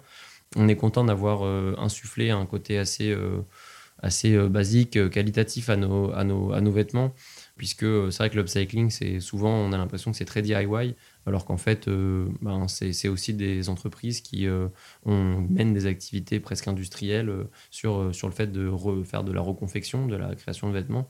Il y a des entreprises qui le font déjà depuis très longtemps. Marine Sarr a fait beaucoup de collections upcyclées, dans le grand public qui sont pas très connus. Mais du coup, il y a aussi ce travail euh, d'expliquer que voilà, l'upcycling, c'est pas juste euh, j'avais une veste en jean, j'ai mis un patchwork, euh, j'ai mis un petit patch sur la poche et, après, voilà, il y, a eu un gros, gros travail derrière de reconfection et ça, c'est quelque chose qu'on essaye d'expliquer, mais c'est pas toujours simple. Et même dans l'esthétique, en fait, tu parlais du côté DIY, mais effectivement, quand tu penses vêtements upcyclés, tu as toujours ces caricatures de, de patchwork, alors que pas du tout. Et quand on voit effectivement votre, vos produits en B2C, euh, si tu le sais pas, tu peux pas forcément le deviner. Est-ce que euh, tu pourrais nous décrire l'ADN créatif de la marque? C'est euh, la volonté d'avoir un vestiaire upcyclé, original, mais plutôt qui, dans les coupes, sera assez classique. On veut pas faire, on veut pas avoir une marque qui soit trop je dirais, qui, qui soit trop excentrique, qui parte un peu dans tous les sens, comme l'upcycling des fois donne envie de le faire, parce que forcément, quand on, quand on voit des textiles, parfois des, des, stocks de, de, couettes et de draps, on se dit on va faire des trucs incroyables avec, etc. Mais, mais finalement, c'est compliqué de l'imaginer porté au quotidien. Or, ce qu'on essaye de défendre, c'est une, l'idée d'un upcycling qui se porte euh, tous les jours. Après, on a depuis quand même quelques mois commencé à prendre un virage un petit peu plus créateur. C'est vrai qu'à la base, nos vêtements étaient vraiment pour le coup très basiques, peut-être trop basiques euh, au tout début. Euh, et on a commencé avec des techniques d'ennoblissement qu'on a commencé à maîtriser de plus en plus, euh, puisque forcément, l'ennoblissement, c'est une notion qui, est, qui paraît basique pour les vêtements classiques, puisque la peinture, par exemple, la peinture, la sérigraphie, la broderie, etc., c'est des choses qu'on voit beaucoup sur les vêtements pour les marquer. or, faire de la broderie, du marquage sérigraphique, de la gravure sur de l'upcycling, c'est pas du tout les mêmes, euh, les mêmes enjeux parce que je prends l'exemple de la sérigraphie ou de l'impression numérique. Euh, quand on connaît pas les compositions des vêtements, parce qu'il n'y a plus les étiquettes, euh, quand on les prend de seconde main, et ben en fait on peut quasiment pas marquer dessus parce que d'un vêtement à l'autre le marquage n'aura rien à voir. Et, et ça par exemple c'est des choses qu'on a petit à petit appris à maîtriser, qui nous permettent du coup aujourd'hui d'aller chercher des collections qui sont de plus en plus originales du point de vue créatif. Et ces derniers temps, on se reconnecte un petit peu à notre ADN upcyclé avec euh, l'arrivée euh, non pas de bimatière, mais de bicolore dans nos collections pour essayer de, de, remettre un petit peu en avant ce côté upcyclé, mais tout en conservant notre, notre, je dirais notre production, euh, notre qualité de production qui a fait la force de la marque depuis le début. Et, et voilà, on essaye de, de, reconnecter un petit peu plus à notre, je dirais notre mère patrie, l'upcycling, en tout cas au niveau créatif. Aujourd'hui, vous produisez à quel rythme vos collections? On fait deux collections par an. Euh, une collection très estivale, printanière estivale, mais plus estivale, et une collection plutôt automne-printemps. On est, hum, j'expliquais ça ce matin à, quelqu'un, on n'est on n'est pas très hivernaux à Losange, euh, surtout parce qu'en fait, trouver des pièces de seconde main euh, qui, ont, qui sont épaisses et qui peuvent être amenées à être reconfectionnées, c'est très compliqué, surtout quand on veut faire de la référence avec plusieurs tailles c'est vrai que trouver du sweat, euh, finalement, quand on y réfléchit, nos matières sont souvent les mêmes. C'est du sweat, du jean, euh, du, pantalon épais, euh, du t-shirt. mais c'est vrai qu'après, partir sur du pull en laine, du pull, du pull en cachemire, etc., c'est déjà, il y en a très très peu sur le marché de la seconde main. et surtout, c'est encore une étape supplémentaire. Enfin, mm. En termes de complexité de reconfection, un pull, un pull en, laine, c'est quand même autre chose. Donc, on, on, a très peu de pièces très hiver. Par contre, on est, c'est vrai qu'on travaille beaucoup avec, eux. je dirais, voilà, une collection printemps-automne et une collection été. Après, on essaye de, de temps en temps de sortir des drops avec euh, des marques ou des partenaires euh, artistes. On a, on a fait quelque chose avec l'artiste Sadek Beraba, euh, on a fait une combi avec Loudeb, on a fait, on a fait une veste avec Lucas Lacio. Voilà, des fois, on, sort des drops comme ça sur des marques qui nous permettent aussi, à travers l'image et l'influence de, de nos partenaires, de montrer un autre visage de l'upcycling. Je sais que par exemple Lucas, qui est quelqu'un avec qui on travaille encore aujourd'hui euh, beaucoup et avec qui on, va refaire quelque chose l'été prochain, c'est euh, quelqu'un qui n'avait jamais présenté par exemple à sa communauté des vêtements upcyclés. Donc ça a été hyper positif de montrer, voilà, la veste elle était avec, faite avec des pantalons. Ça avait pas mal euh, étonné et interloqué les gens qui le suivent habituellement. Donc c'était hyper positif. Et est-ce que tu peux nous dire comment vous margez sur ces produits? Actuellement, on marge, ça dépend, en moyenne à x1,5. Euh, ce qui est évidemment très très peu mm. dans l'industrie du textile, qui est plus autour des x4 euh, au moins, euh, x3, x4. On tend de plus en plus, à la base on était à x1,2 au tout premier, à la toute première collection, on a augmenté à 1,5 et là on va atteindre quasiment 2 à la prochaine collection parce qu'en en fait, on maîtrise de plus en plus nos processus de production, mieux nos achats matières, notre sourcing. On a fléché tous nos partenaires euh, boutons, zip, euh, euh, partenaire de confection, partenaire d'assemblage. On a beaucoup plus de temps entre la sortie d'une collection, enfin la création de la collection, l'idéation de la collection et la sortie, ce qui fait qu'on a plus le temps de prévoir avec les ateliers, donc on travaille moins dans l'urgence, donc forcément c'est un peu moins cher. Donc nos marches sont, sont, enfin, se portent de mieux en mieux, entre guillemets, parce qu'on maîtrise maintenant vraiment notre sujet. Après, on a très bon espoir d'atteindre d'atteindre un peu plus rapidement le, enfin, d'augmenter ce x2 assez rapidement, puisque mhm. Euh, on parlera un petit peu après euh, sûrement, c'est à partir de, mars-avril prochain, on a euh, cette machine qui arrive et qui va automatiser l'ensemble de la découpe de vêtements et qui du coup nous permettra, parce qu'aujourd'hui la découpe ça représente au moins 70% du temps de confection globale d'un vêtement pour nous, alors que ça devrait être moins de 10. pour, dans une marque conventionnelle, ce serait ça. Donc, euh, donc une fois qu'on aura cette machine-là, on pourra aller chercher des, choses qui seront beaucoup plus intéressantes en termes de marge. Juste avant qu'on close sur le B2C, euh, est-ce que tu aurais des, des, conseils ou des recommandations pour euh, justement amener un peu plus de pédagogie, un peu plus d'éveil sur ces sujets de façon bienveillante, tu vois, non culpabilisante, parce que vous le faites très bien Comment est-ce que ça marche? Je ne saurais pas trop dire. C'est vrai que on essaye au maximum, nous, d'avoir une communication qui, ouais, en effet, non culpabilisante, qui. On ne se voit pas mettre un marquage sur un t-shirt, achetez-le, vous sauverez la planète. Euh, c'est pas le, c'est pas l'ADN. Et vous faites très bien. Ouais.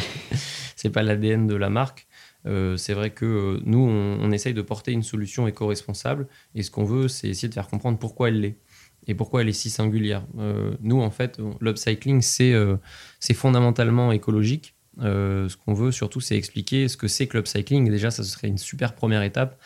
Moi, personnellement, ma grand-mère pense encore que je fais des vêtements recyclés. Donc, euh, j'espère un jour que ma grand-mère et beaucoup de gens sauront quelle est la différence entre recycler et upcycler, quelle est la différence entre réemployer et upcycler, quelle est la différence entre bio et upcycler, parce que même ça, des fois, c'est. Mm. En vrai. Euh, c'est vrai que nous, on est dans un, on fonctionne souvent dans un microcosme euh, mode et euh, mode éco-responsable mm. où on a l'impression que toutes les notions sont logiques et basiques pour tout le monde, alors qu'en fait, pour la plupart des gens que je rencontre, euh, c'est encore soit c'est éco-responsable, soit ça ne l'est pas. Après, savoir dans la subdivision éco-responsable quelles sont les myriades de possibilités qui existent pour porter le label Je suis écologique, c'est déjà trop loin. Donc, mm. Donc c'est vrai que c'est compliqué euh, de réussir à... Ce qui, moi, ce que je porterais, c'est surtout ça, parce que j'ai confiance en le fait que les gens, s'ils connaissaient les, impacts réels de toutes les méthodes de production, je pense qu'ils favoriseraient l'upcycling ou la seconde main, assez logiquement. Euh, le problème, c'est de à... D'arriver à ce moment-là où les gens ont conscience de, de ce que c'est que l'impact de la seconde main et de l'upcycling, euh, VS le, le, recyclé, VS le bio, VS la production traditionnelle. Et si on en arrive là, déjà, on, on aura fait un gros, gros pas. Et c'est ce qu'on essaye de faire, d'aller vers la pédagogie parce qu'on a confiance en fait que les gens, une fois qu'ils sauront, euh, ils prendront, ils feront le bon choix. c'est un énorme biais d'information, ça, le, la bulle de l'entre-soi. Et c'est vrai que c'est peut-être un des points forts aussi, le fait d'être un peu en dehors de cet écosystème très mode. Tu vois, tu parlais de la caserne, mais nous, on a l'impression de, de, voir toujours les mêmes gens et de parler qu'à des gens convaincus. Et en fait, tu en viens à perdre euh, ton effort de pédagogie, alors que ce qu'il faut, ceux et celles qu'il faut convaincre, c'est tous les gens qui ont aucune connaissance de ces sujets. Et après, c'est un travail conjoint avec euh, la législation, la filière environnementale euh, qui devrait participer à ça aussi. la sensibilisation des plus petits aussi. Moi, je pense qu'il devrait y avoir des programmes éducatifs mm. dans les écoles au plus jeune âge et on y vient. Mais c'est sûr que côté marque, mais même j'imagine côté marque qui bosse avec des industriels parce que on, fait notre petit pont vers la partie B2B, tu vois. Mais ma première question, c'était tu parlais de ton directeur technique que tu as recruté. Mm. Est-ce qu'il a ton âge? Est-ce qu'il a 50 piges? Et s'il a 50 piges, euh, bon, j'imagine c'est un profil G, enfin, je sais pas. Mais en tout cas, euh, est-ce que, tu vois, tu as dû lui aussi l'éduquer à ça? Est-ce que c'était pas un peu un ovni, la fiche de poste de bon, bah, en fait, on cherche un mec pour superviser la production avec une machine qui n'existe pas, qui est en RD pour un marché en construction? Enfin, c'est lunaire. Ouais, ouais c'était. Franchement, les entretiens, les premiers avec euh, les différents candidats et candidates qu'on a reçus, c'était c'était quelque chose. Hein. C'était beaucoup de profils, euh, beaucoup de profils ouais, qui ont un peu plus de 45 ans et qui ont une grosse expérience dans l'industrie traditionnelle, mais euh, beaucoup de repentis et ça, pour le coup, j'ai trouvé ça très positif. Enfin, repenti, euh, c'est un grand mot, mais beaucoup de gens qui euh, sont arrivés et qui, en début d'entretien, disaient ben, Moi, j'ai participé à la délocalisation et à la destruction de la filière en France. Mm. Et je me dis Il y a enfin des démarches qui permettent de la recréer petit à petit, qui le font déjà depuis longtemps. Le slip français, par exemple, le fait très bien. Et d'autres qui essayent de, de le faire sur des sujets plus innovants, entre guillemets, comme c'est le cas avec Losange. Et c'est très positif et c'est vers ça que j'ai envie de tendre parce mm. que j'en ai marre de de, fermer des, entreprises dans le nord de la France pour aller les mettre à l'autre bout du monde. Et du coup, c'était très positif. La notion d'upcycling, euh, pour le coup, j'ai été agréablement surpris. Elle était connue de tous. Et euh, du coup, j'ai toujours un peu pas énervé, pas du tout mon tempérament, mais un peu surpris de me dire mais c'est pas possible si vous savez que ça existe depuis si longtemps, pourquoi personne ne le fait Enfin c'est c'est mais bon c'est toujours la même réponse, c'était ben on n'a pas les, la volonté de le faire et surtout pas le pas l'outillage et le, la compétence technique pour mettre en place des projets d'upcycling qui seraient intéressants pour les pour les marques. Et là on, en ce moment on, cherche à recruter un, un, un ou une directeur ou directrice artistique. J'ai rencontré quelqu'un qui avait travaillé dans des grosses boîtes, même des boîtes qui aujourd'hui se revendiquent vraiment éco-responsables euh, et qui se donnent à fond euh, vers ça. Et il me dit, mais moi, des projets d'upcycling, j'en ai proposé des dizaines et des dizaines à ma direction qui m'ont mmh. dit, ah oui, si tu veux, on fera peut-être une pièce unique, on présentera à la Fashion Week. Euh, mais c'est tout, quoi. Pour, parce que l'upcycling, c'était c'était montré pour son aspect créatif et pas mmh. pour son aspect et pour son aspect branding en mode c'est hyper stylé j'ai plein de logos de plein de vieilles vestes euh, qu'on a qu'on a remises en machin et, plein de parkas qu'on a retravaillé, etc. Et, et, et, ils y voyaient jamais en fait l'intérêt écologique derrière. Et euh, du coup, c'était assez surprenant de vraiment de, de, personnes qui étaient euh, en, direction industrielle de grosses, grosses boîtes qui existent encore aujourd'hui et qui, qui avaient déjà des projets d'upcycling, mais qui, bah, auxquels ils ne donnaient pas naissance parce que c'était trop complexe et qu'il n'y avait pas de volonté derrière de le faire non plus, pas assez d'obligations. C'est ce que tu disais tout à l'heure. Mm, mm. Tout bah seul, nous, on peut rien faire. Il y a besoin de, il y a besoin, de, contraintes, il y a besoin de cash, il y a besoin de beaucoup de choses, il y a besoin de tout un écosystème politique, financier. Euh, euh, se mettent derrière des, porteurs de projets comme nous et comme d'autres euh, qui proposent des solutions alternatives. Et, pour faire en sorte qu'elles voient le jour, il faut, faut, être, faut être aidé. Quoi. Et donc, vous avez trouvé ce directeur, ce directeur technique. Donc, une de ses euh, missions, c'est de faire toute la, gestion de projet jusqu'à l'arrivée de la machine au printemps prochain et mmh. ensuite de démontrer qu'on peut passer à l'échelle, c'est ça? C'est ça. C'est comment, en fait, on implante industriellement l'upcycling. Euh, là, nous, on a déjà trouvé le local, on a, on a eu le rendu. Euh, on a eu le rendu de toutes les phases d'avant-projet définitif. On, on, connaît déjà euh, la modélisation de la machine en 3D, les technologies à l'intérieur. Là, elle est en cours de production, elle arrive. Et on connaît les temps de cycle, on connaît les essais. On sait que voilà, il y a forcément toujours des, des, problèmes au lancement et, et, un temps d'adaptation. Mais en tout cas, oui, il y a toute cette stratégie de comment en fait on va très rapidement réussir à avoir un flux de vêtements euh, qui arrivent et des, tout un tas d'empiècements qui ressortent pour permettre de créer euh, des vêtements upcyclés euh, derrière, mais à très très grande échelle. Et ça, c'est notre et ça, ça, on trouve ça c'est hyper intéressant, hyper positif. Et mais c'est toute une nouvelle évolution parce mm. que on passe de rien que le fait de passer d'être une marque à être une industrie. c'est vrai que c'est pas du tout les mêmes sujets qui sont abordés, c'est pas du tout les mêmes notions. Il y a, euh, nous, on découvre, euh, enfin, surtout Mathieu, à qui je, baisse mon chapeau, puisque c'est un peu moins mon sujet, mais on découvre beaucoup de sujets financiers, techniques, qui font que la moindre, le moindre détail de faire attention à ce que l'opérateur entre l'endroit A et l'endroit B, il marche le moins possible pour pouvoir donner le vêtement à la personne suivante, qui machin, etc. c'est des notions d'organisation du travail qui, sont, qui, moi, me dépassent un peu, mais qui sont nécessaires pour réussir à proposer quelque chose de pertinent sur, sur le point de vue industriel et surtout sur le point de vue écologique. Et c'est ce qu'on porte là, et c'est ce que du coup la personne qu'on a recrutée porte, porte aussi et va nous aider à porter, on l'espère, utilisant des, euh, mettant en place des choses qu'il a appris euh, dans des entreprises précédentes et dans des industries textiles euh, avant pour pouvoir les mettre en place avec nous, quoi, pour quelque chose qui a un but écologique profond.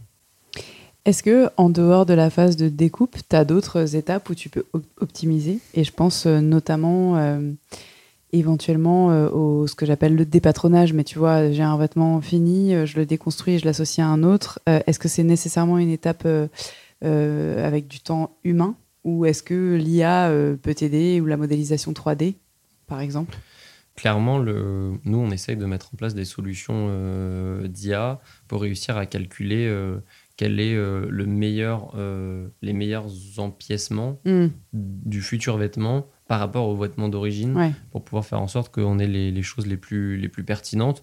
Ça, c'est des choses qu'on développe. Après, sur toute la phase de déconstruction, ça, c'est des choses qu'on fait en fait depuis trois ans. Du coup, on sait pour tous les vêtements quels sont les programmes de déconstruction et en fait, on les apprend à, la machine qui, qui, qui les fera. D'accord. Et euh, en termes de, donc de recrutement de collaborateurs, euh, c'est quoi en dehors de ces profils-là qui sont un peu plus, euh, peut-être pas seniors, mais avec un management d'équipe, en les artisans avec lesquels vous bossez Est-ce mmh. qu'il y a quand même des artisans, des mains, couture? Et si oui, est-ce que vous les formez à ça? Ouais, ouais, on a, on a, on a des profils sur, la, sur les 18 personnes qui y a à Losange. Il y a un pôle marketing, un pôle de ressources humaines, euh, il y a un pôle d'industrialisation, il y a un bureau d'études avec euh, deux modélistes, deux stylistes. Euh, et, après, toutes les, toutes les autres personnes, c'est des personnes en production qui ont des, des formations très différentes sur la couture, des profils très très expérimentés qui ont travaillé en industrie et des profils qui n'ont jamais fait de couture de leur vie, mais qui apprennent. On a un travail beaucoup avec Pôle emploi pour mettre en place des formations au sein de Losange pour faire en sorte que des gens qui n'ont jamais forcément appris la couture puissent l'apprendre à travers des gestes simples. On ne va pas attendre euh, tout de suite que la personne sache utiliser toutes les machines, mais puisse réaliser des opérations au sein d'une chaîne de production. Ça, c'est des choses qu'on essaye de, pousser, euh, puisqu'il y a beaucoup de personnes qui s'intéressent à la couture, qui veulent s'y mettre, et on essaye de faire en sorte de, la rendre accessible euh, à travers, bah, à travers des formations et des, des gens qu'on a en interne qui ont un bon background technique et qui du coup peuvent, peuvent transmettre. Donc ouais, on a une, quand même une bonne pluralité des, des profils. Et c'est ce qui fait que du coup c'est hyper intéressant d'évoluer euh, à Losange. Est-ce que, euh, donc on parlait du sourcing à un peu plus grande échelle euh, tout à l'heure, il y a des produits que tu récuses, tu vois, qui sont vraiment pas du tout adaptés. Parce que tu nous as dit, donc tu m'as parlé de suite et de, de vêtements plus type workwear, donc c'est une technique adaptée à la fois à la maille et au chaîne et tram, mmh. mais j'imagine que tous les produits sont pas aussi simples à travailler oui, c'est vrai que les, produits tricotés, euh, c'est compliqué. Les produits, euh, les pulls en laine, par exemple, euh, c'est des choses qui sont qu'on travaille pas. En vrai, c'est quelque chose qui est très compliqué parce qu'à partir du moment où on le coupe, en fait, mm. tous les fils se défont. Donc ça, c'est des choses qu'on essaye de, de pas trop travailler. Après, on, on, a réussi ces derniers temps à trouver des technique en gros. Euh, par exemple, on a, il y a, y a, quand même un pull qu'on a réussi à retravailler parce qu'on on a mis, euh, on a mis des couches de tissu euh, en dessous. C'était un pull en laine dans lequel en dessous on a mis du, on a collé du thermocollant. Du coup après la découpe, ça faisait que ça restait droit et ça restait, ça restait bien. Donc c'était retravaillable après. Donc il y a toujours moyen de réussir à faire en sorte de revaloriser quasiment tout. C'est juste que derrière les contraintes techniques seront pas les mêmes et du coup forcément bah, le, le prix qu'on pourra proposer derrière sera pas le même. Et c'est vrai que plutôt que de prendre deux pulls en laine et d'en faire une veste, mais de la vendre 600 euros parce que ça a pris euh, un jour de, à couper, on préfère euh, dire aux gens, bah, portez, mm. le pull en laine reste comme ça, et s'il a de la valeur sur le marché de la seconde main, il est revendu tel quel. Quoi. Et mm, en termes de, matière, est-ce qu'il y a des choses, euh, tu vois, que vous refusez de retravailler, ou est-ce qu'il y a des produits qui sont peut-être d'une moindre qualité et qu'on ne peut pas revaloriser? C'est vrai qu'on a, on voit dans, dans, les lots de vêtements qu'on récupère que les vêtements, forcément des marques de fast fashion et ultra fast fashion, ils sont très compliqués à revaloriser. Et, et c'est compliqué parce qu'il y a plein de trous, il y a plein de taches, le tissu le tissu ben, est, de très très mauvaise qualité, se détruit au lavage. Enfin, c'est des. Les coupes sont pas du tout symétriques. Enfin, les coupes sont pas symétriques, euh, les droits fils sont pas respectés. Euh, enfin, c'est c'est hyper complexe alors qu'on voit qu'il y a des pantalons Dickies qu'on récupère qui euh, on voit des fois les étiquettes il y a écrit John 1972 mm. et c'est parfait c'est en parfait état et c'est génial à retravailler en plus ça a une très jolie histoire parce que ça a vécu longtemps c'est vrai que nous, dans un monde idéal, on aimerait revaloriser euh, uniquement des choses qui n'ont plus de valeur sur le marché de la seconde main euh, et que du coup on upcycle parce qu'il faut leur donner une seconde vie. Et euh, derrière, ce qu'on n'a pas pu upcycler parce qu'il réalise des chutes, c'est recyclé, mais qu'en gros, que le parcours de vie d'un vêtement soit celui-là. Quoi. Ce soit, il est mis sur le marché avec des normes environnementales très hautes parce qu'il a été fait de manière raisonnable avec un, volume de production assez bas et dans des conditions parfaites. Idéalement, il a été upcyclé, mais sinon, il a été fait en matière recyclée ou en matière écologique à sa fin de vie, si jamais il a plus de valeur sur le marché de la seconde main ou qu'il a un trou, ben, il est upcyclé. Et si jamais euh, ce qu'il n'a pas pu vraiment être upcyclé parce qu'il était en trop mauvais état, il est recyclé. Mm. Mais en gros, c'est ce qu'on aimerait être euh, le, circuit euh, de vie d'un vêtement. et ce serait, ce serait idéal. C'est vrai qu'en général, nous, on souffre, on souffre, entre guillemets, parfois du fait que l'upcycling est considéré comme une troisième voie, enfin la troisième option surtout euh, avec des groupes qui, par exemple, auraient beaucoup, beaucoup, beaucoup de textiles à valoriser et qui préfèrent euh, des circuits de recyclage, alors que le recyclage, c'est pas du tout forcément ce qu'il y a de mieux sur le point de vue environnemental pur euh, pour l'upcycling. on devrait d'abord upcycler puis recycler. C'est des choses qui sont très complémentaires, mais malheureusement, il faudrait le faire dans le sens inverse. Mm. Après, pour revenir sur, sur, la question de base, c'est vrai qu'il y a des choses qu'on ne veut pas upcycler. Ça va être tout ce qui va être textile dont on a des questions, des questionnements, des doutes sur la, la toxicité du produit. C'est vrai que par exemple récemment une école nous a proposé de retravailler des rideaux coupe-feu. Voilà, c'était en termes de, en termes de, on savait pas ce qui avait été mis dessus pour que ce soit coupe-feu. On s'est dit que c'était, c'était, c'était pas viable quoi. Euh, on peut travailler ce genre de matière avec plaisir, mais il faut faire des tests avant, des tests rich, et les tests rich ça coûte très cher. Et quand mm. on dit aux marques ou aux personnes qui veulent revaloriser, bah, il faut payer 2000 euros pour euh, tester la l'inocuité du produit du textile, ben Souvent, les, gens ne veulent pas, veulent pas y aller, dans le doute où en fait ce ne serait pas utilisable. Donc euh, après, je sais qu'il y a d'autres filières qui peuvent les revaloriser, le recyclage ou même peut-être des filières euh, pour des choses qui ne seront pas destinées à être au contact de la peau, qui peuvent l'upcycler pour d'autres utilisations. Mais, mais, nous, en tout cas, on va pas retravailler ça. Ouais, ouais, ouais c'est clair que c'est une des grosses questions dans le recyclage euh, des matières pétrosourcées. Quoi. On dit mm. que recycler du poison, c'est faire des vêtements en, en poison encore. C'est ça. Tu dirais que donc la découpe, on en a parlé. Est-ce qu'il y a d'autres challenges, tu vois, le long de la chaîne de valeur euh, spécifiques à, l'upcycling? Non, je dirais que la plus grosse, c'est le sourcing découpe. C'est le sourcing et la découpe. Euh, le sourcing parce qu'il faut réussir à avoir un, bon sourcing pour faire un bon produit. Mais ça, c'est le cas dans un. C'est plus complexe en upcycling, mais le sourcing, ça reste clé dans toutes les marques, mm, mm. pour toutes les marques. Euh, de mode. Euh, et la découpe, c'est là où il y a vraiment le gros enjeu. C'est comment on fait pour avoir une découpe qui soit efficace, rapide et qui ne prête pas trop de temps pour pouvoir proposer une revalorisation pertinente. Et derrière, l'assemblage, c'est c'est pas un challenge parce qu'en fait, revaloriser, euh, réassembler des empiècements, c'est comme monter un vêtement classique. Le seul souci, c'est que la multiplicité des empiècements va faire que ben, le, chiffrage derrière de, de l'assemblage sera forcément plus important parce que si jamais je fais un suite dans lequel euh, j'ai 16 empiècements ou j'en ai 56, ben, ça va pas chiffrer pareil. Quoi. Donc euh, il y a aussi tout cet enjeu donc, que j'expliquais tout à l'heure de faire la meilleure gamme de découpe à la base pour faire en sorte de faciliter la vie à, celles et ceux qui vont monter les vêtements juste après. Cette machine, euh, vous avez vocation d'abord à la tester, j'imagine, en interne, mais ensuite à la vendre Est-ce qu'il y aura un brevet? Enfin, vous avez réfléchi un peu à ça? On a une, euh, ouais, on a une étude de brevetabilité qui est en cours, un brevet qui va être déposé dans l'été.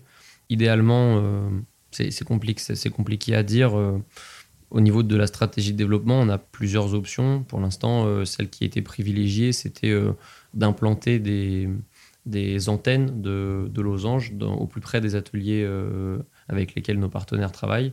Donc, pour l'instant, c'est la piste de développement qu'on mm. priorise. Est-ce que finalement le business plan ce sera de vendre la machine peut-être? Pour l'instant c'est pas le cas et c'est ce que nos, conseillers industriels avec lesquels on travaille euh, nous conseillent plutôt de faire. Pour l'instant c'est ce qu'on fait, mais euh, mais on se ferme pas la porte à un, développement différent donc euh, on verra on verra.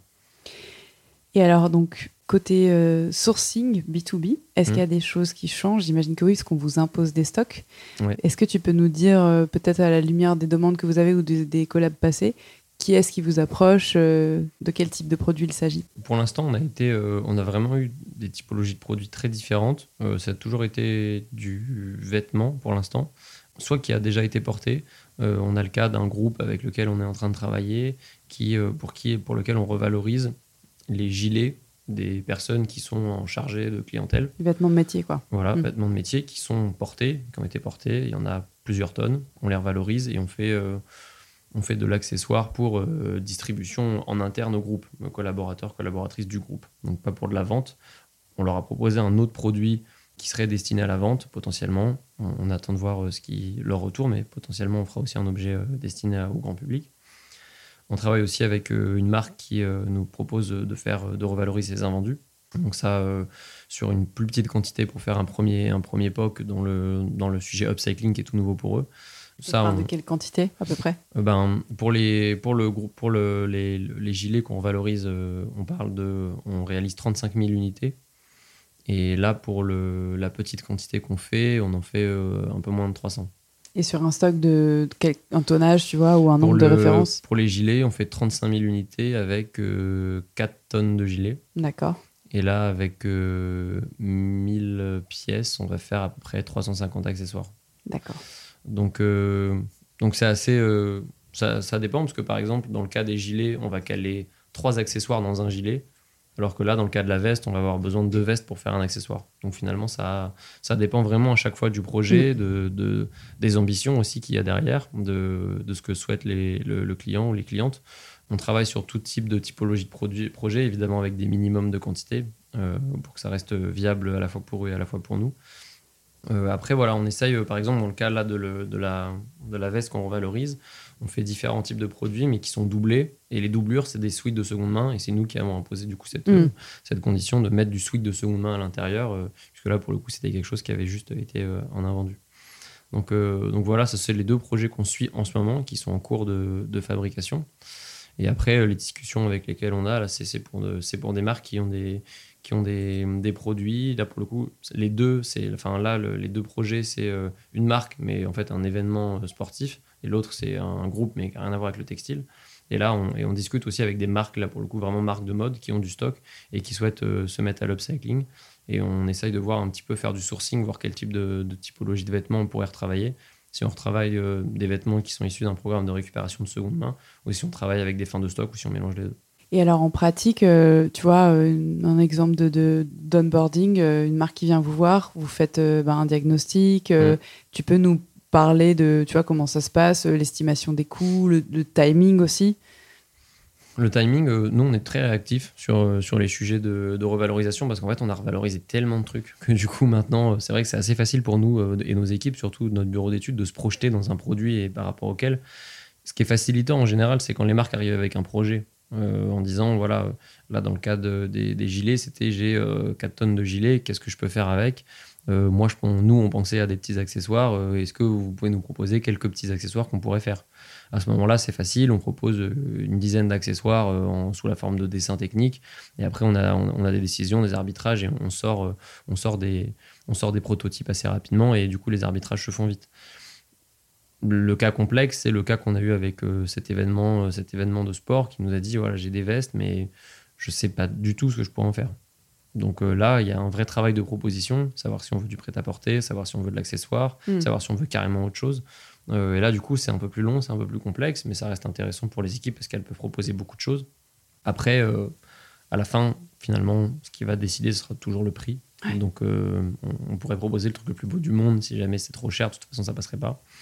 Donc, euh, donc nous aussi, euh, c'est notre, euh, disons, notre cœur de métier sur cette notion d'industrialisation de l'upcycling, c'est de réussir à faire en sorte de proposer des projets qui économiquement soient pas, soient pas déconnants. Donc ça, c'est parfois compliqué parce que ça nous oblige à, bah, vraiment nous creuser la tête sur des méthodes pour faciliter le montage, particulièrement, parce que la découpe, on est contraint par la matière. Le montage, on peut faire une finition en moins, supprimer une poche, ne pas faire de ne pas faire de poignée traditionnelle, mais faire un truc plus simple. voilà, après, on fait des arbitrages comme ça, quoi. Mais ce qu'on arrive à faire, c'est en gros proposer au moins une tarification qui soit en lien avec ce qu'on leur aurait proposé si jamais ils avaient voulu faire la même chose neuve.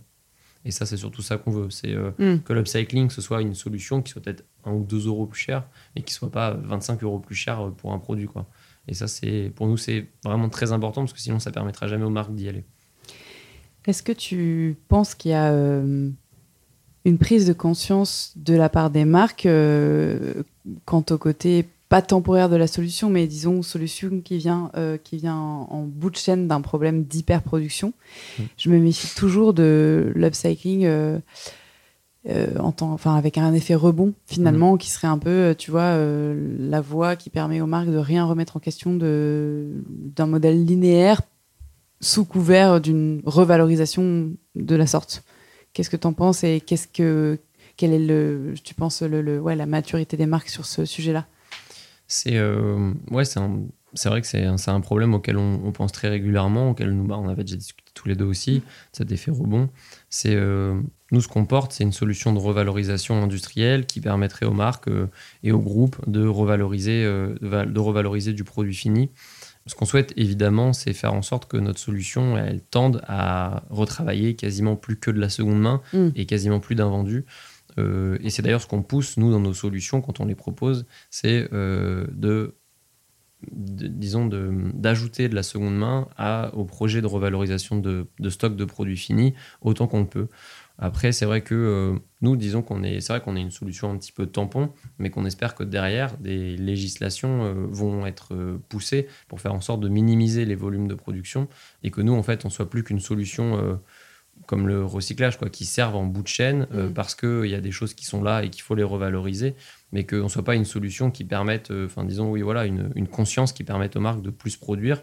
Mais c'est vrai qu'il y, a un, vrai qu'il y, a un enjeu, il y a un enjeu, et, euh, et nous, c'est quelque chose, comme je te dis, qu'on, qu'on adresse énormément, particulièrement voilà, avec cette volonté de mettre en avant le fait que la revalorisation vers laquelle il faut tendre, c'est de revaloriser la seconde main, mm. de minimiser la production, et voire potentiellement de faire beaucoup de production en upcycling, euh, puisque l'upcycling est, on peut revaloriser des pièces upcyclées, donc pouvoir upcycler de l'upcycling. Mm. Donc euh, idéalement, c'est vers ça qu'il faut tendre. Bah, je pense que c'est assez smart de parce que la question qui pêche toujours, c'est euh, comment est-ce qu'on va maintenir notre chiffre d'affaires mm. en réduisant la quantité des trucs qu'on produit et qu'on vend. mais d'une part, en ayant moins d'invendus à gérer, à détruire ce qui n'est plus possible, on économise des frais de tout, logistique, stockage, enfin, et puis juste manque à gagner économique en ayant des invendus sur les bras. Mais après, si tu leur proposes une solution qui est scalable et donc de fait qui, permet de vendre et d'ajouter une ligne à leur modèle économique hmm. qui est circulaire, éprouvée, probablement que ça peut commencer à faire clic. quoi. C'est ça, en fait, euh, idéalement, c'est vrai que nous, ce qu'on, ce qu'on, ce qu'on veut montrer, c'est que c'est possible de faire du vêtement avec du vêtement. C'est vraiment ça le cœur de notre proposition.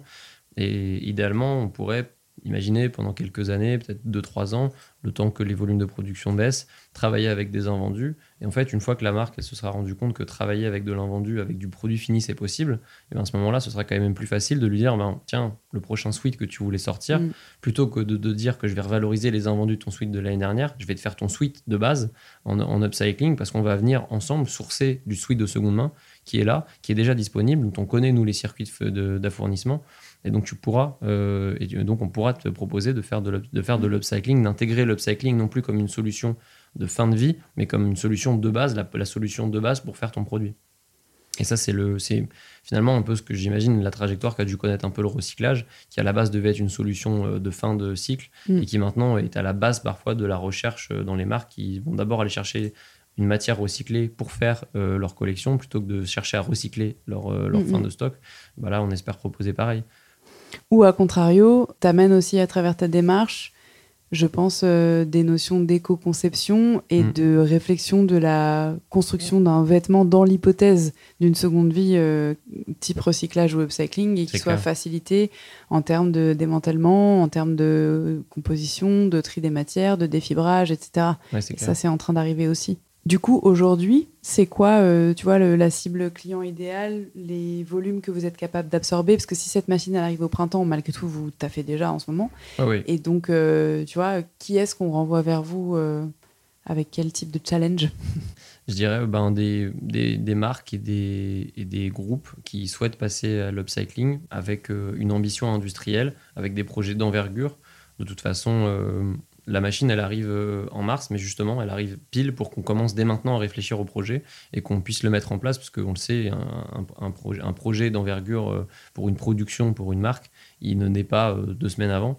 Euh, il, naît là dans l'été, début septembre, pour qu'on puisse lancer la production dès que la machine arrive. Je dirais qu'on a deux typologies de clients. On va avoir des, clients très mode qui ont leur propre production avec une marque et qui souhaitent se lancer dans l'aventure upcycling, soit avec des fins de stock, soit avec des volumes de seconde main qu'on peut sourcer nous aussi en interne grâce à nos partenaires.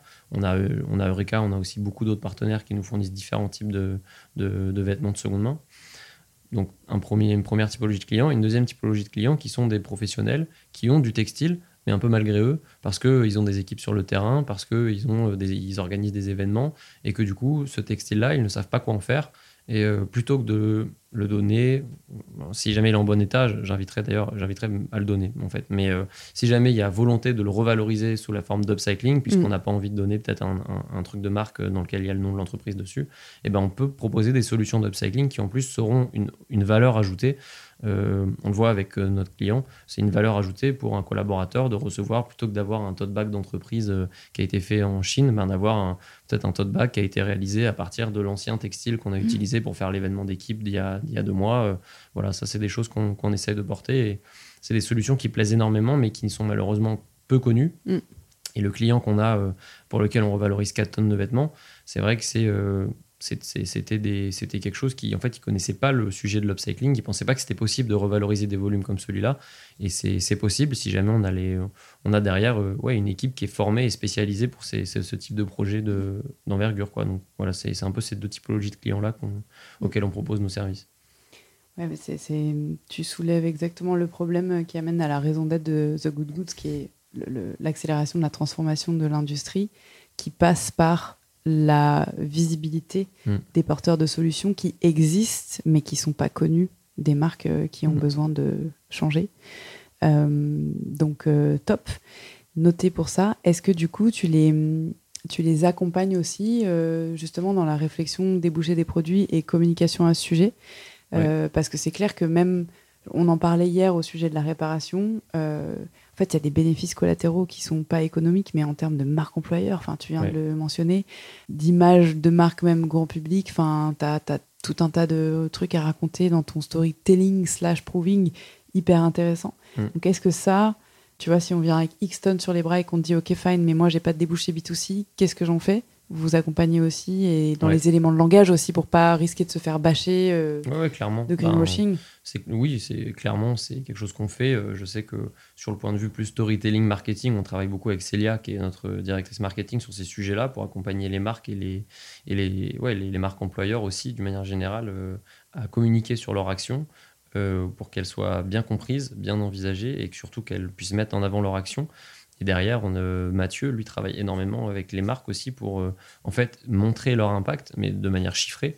Et on, travaille sur de la documentation qui est remise euh, à nos, aux personnes avec lesquelles on collabore sur, en gros, quel a été l'impact environnemental de, mm. leur décision d'avoir travaillé avec Losange. Et ça, c'est un, un, document que formalise Mathieu à chaque collaboration. C'est des chiffres qu'on a énormément travaillé avec, euh, à la base, un cabinet spécialisé en, en industrialisation et impact écologique qui nous a proposer une sorte de modèle avec des grilles d'impact qu'on a validé par rapport à des hypothèses et des chiffres ADEME et qui en fait du coup permettent assez facilement à partir d'un projet d'upcycling de comprendre combien de litres d'eau on a économisé, combien de CO2, d'émissions de CO2 on a économisé, etc. Donc ça c'est un, document, une documentation que Mathieu transmet. Et sur les éléments de langage et sur le storytelling, ça c'est en, général on a de la chance parce que l'upcycling parle de lui-même, mm. contrairement au recyclage qui du coup vu qu'on a broyé la matière, c'est peut-être plus difficile de se projeter. Là, si jamais euh, euh, on donne des trousses aux collaborateurs, aux collaboratrices sur lesquels il y a l'ancien logo, finalement, ça parle tout de suite. On comprend que c'est de l'upcycling. Mm, mm. Donc ça, c'est assez facile. Euh, ce qu'on veut porter surtout, c'est on n'a pas de doute sur le fait que les marques, elles arrivent à communiquer de manière pertinente sur leur, leur upcycling. ce qu'on veut lever surtout, c'est le voile, de, le voile de, économique. C'est les marques ont conscience que c'est écologique, j'ose espérer, ont conscience que c'est stratégique. Euh, maintenant, il faut qu'on arrive à leur faire comprendre que ça peut être économique grâce à un outil qui est créé spécifiquement pour ça. Mm, mm. Génial. Et alors, euh, du coup, euh, selon vos, ambitions, vos plans, si on rêve en grand, ça ressemble à quoi l'entreprise dans 10 ans? Non, bah, c'est vrai qu'idéalement, on aimerait. je pense qu'on sera toujours sur Nevers. en tout cas, Losange, les ateliers Losange, l'usine, Losange sera toujours sur Nevers. Euh, idéalement, ce que je disais tout à l'heure, c'est de réussir à déployer la solution au plus près des ateliers textiles, euh, euh, potentiellement dans le nord de la France, sur lequel il y en a beaucoup, en Italie, au Portugal, mhm. avec lesquels on a, on a des partenaires déjà avec lesquels on travaille sur les très gros projets de, de refabrication, sur la partie assemblage, pas sur la partie découpe, puisque la découpe, on l'a fait, on l'a fait toujours nous-mêmes. Mais ça pourrait faciliter les échanges et le travail collaboratif, d'avoir des machines et des appareillages industriels qui découpent le plus proche des ateliers qui vont assembler. Ça, c'est un, déploiement qu'on imagine. Après, c'est vrai que on est assez admiratif, par exemple, du parcours de, Ledger à, Vierzon avec Eric euh, Larchevêque, euh, qui a réussi euh, dans sa ville de Vierzon à faire beaucoup de choses pour l'innovation. idéalement, on aimerait porter quelque chose de similaire à Nevers, plus orienté sur le textile. Parce que c'est vrai qu'on l'évoquait au tout début, mais la Nièvre a quand même une micro-histoire avec le textile. Il y a eu des industriels dans le textile dans la Nièvre. Il y a aujourd'hui encore un industriel textilo sur le territoire qui n'est pas dans la production, plutôt dans la logistique. Mais euh, Vous n'êtes pas non plus hyper loin du bassin troyen. Enfin... On n'est pas très loin du bassin troyen, on n'est pas si loin non plus, enfin proche de Paris et de Lyon, qui sont aussi des bassins un peu textiles, euh, pas très loin de Rouen aussi. Donc euh, on est, voilà, on aimerait potentiellement réussir à faire quelque chose autour du textile dans la, dans, à Nevers, dans la Nièvre. Ça, ce serait très positif. ça, c'est plus sur le point de vue un peu institutionnel, mais sur le point de vue purement économique euh, et business. C'est vrai qu'on aimerait, euh, on aimerait faire en sorte que euh, ce qu'on a vu finalement ces deux dernières années avec j'ai l'impression qu'il ne s'est pas passé deux semaines sans qu'une nouvelle marque mette un corner seconde main dans, son, dans son flagship à Paris ou, ailleurs. On aimerait que, de la même manière, les collections upcycling fleurissent un peu partout et que ça devienne une norme plus qu'une démarche RSE, puisque ça, c'est toujours un peu l'écueil qu'on rencontre on parle souvent aux, directeurs et aux directrices RSE et c'est très chouette. Mais ce qu'on aimerait, c'est pouvoir très vite échanger avec les directeurs et les directrices de production qui voient l'upcycling comme vraiment l'alternative pour, la, pour produire, euh, qui est très crédible et qui doit être une norme euh, au milieu de la collection, qui est au moins 10% de la collection qui soit upcyclée, euh, plutôt que juste une énième démarche pour dire bah oui, on a fait des efforts cette année quand même. Mm, mm. Carrément. Après, c'est en train de changer, cela dit. C'est-à-dire que le le bureau dans un coin euh, du, de l'étage perdu euh, marqué RSE euh, commence à un peu s'horizontaliser et se mettre en place dans les différents postes, mais c'est sûr que mm. c'est sûr qu'on n'y est pas encore. oui, et on ne pourra pas y arriver nous tout seuls. il faut que toute la sphère, vous médiatique, nous entreprises, législative, mm. bouge pour aller dans le même sens parce que les consommateurs et les consommatrices toutes seules ne pourront rien faire. Nous, toutes seules, entreprises et entrepreneurs et entrepreneuses, on ne pourra rien faire. Donc, euh, donc, il faut que tout le monde, tout le monde s'y mette. Trop bien. Je vais passer le micro à Coraline que j'ai vu faire euh, son, petit repérage shopping sur le site de Losange. J'ai fait pareil parce que j'étais curieuse quand même de voir les nouveaux produits. Mais c'est pas de ça dont on va parler. On va parler plutôt de, de culture G. Et puis, on va te libérer ensuite.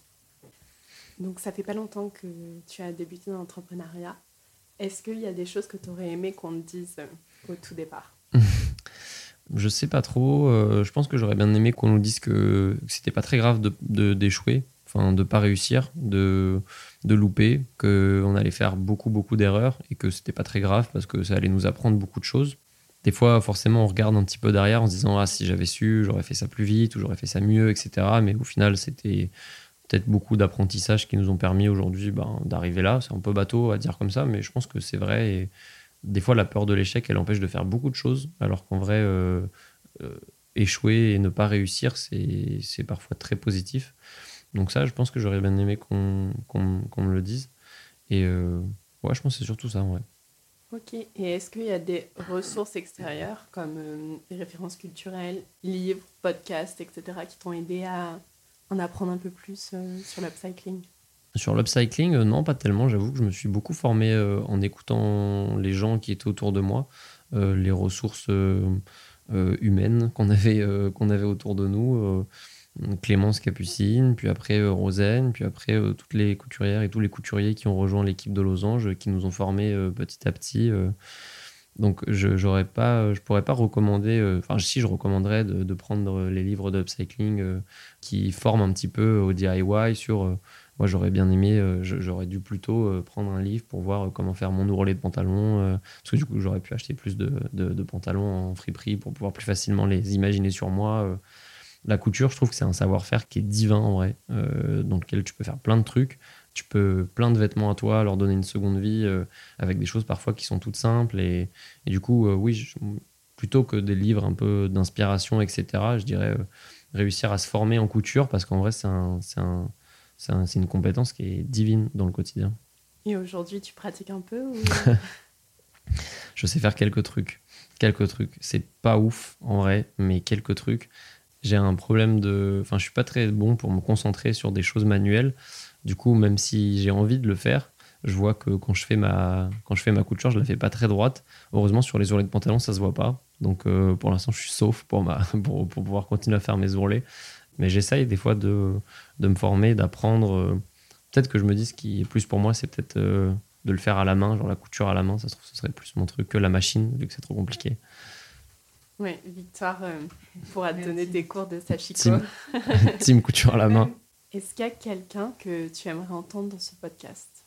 Ouais, je pense que ça m'intéresserait de, de pouvoir, enfin, d'entendre aussi euh, des gens de l'écosystème euh, dans l'accompagnement à l'innovation, euh, des gens qui sont, enfin, qui sont, qui travaillent par exemple dans des incubateurs, comment ils voient les projets au début, comment ils les sélectionnent, comment on croit dans un projet au tout début alors qu'il commence à peine plus dans les incubateurs que les accélérateurs même. Enfin, vraiment les gens qui voient les projets au tout, tout, tout début, comment ça se passe et comment on accompagne au mieux quelqu'un, euh, quelles sont les clés pour réussir à accompagner quelqu'un qui arrive.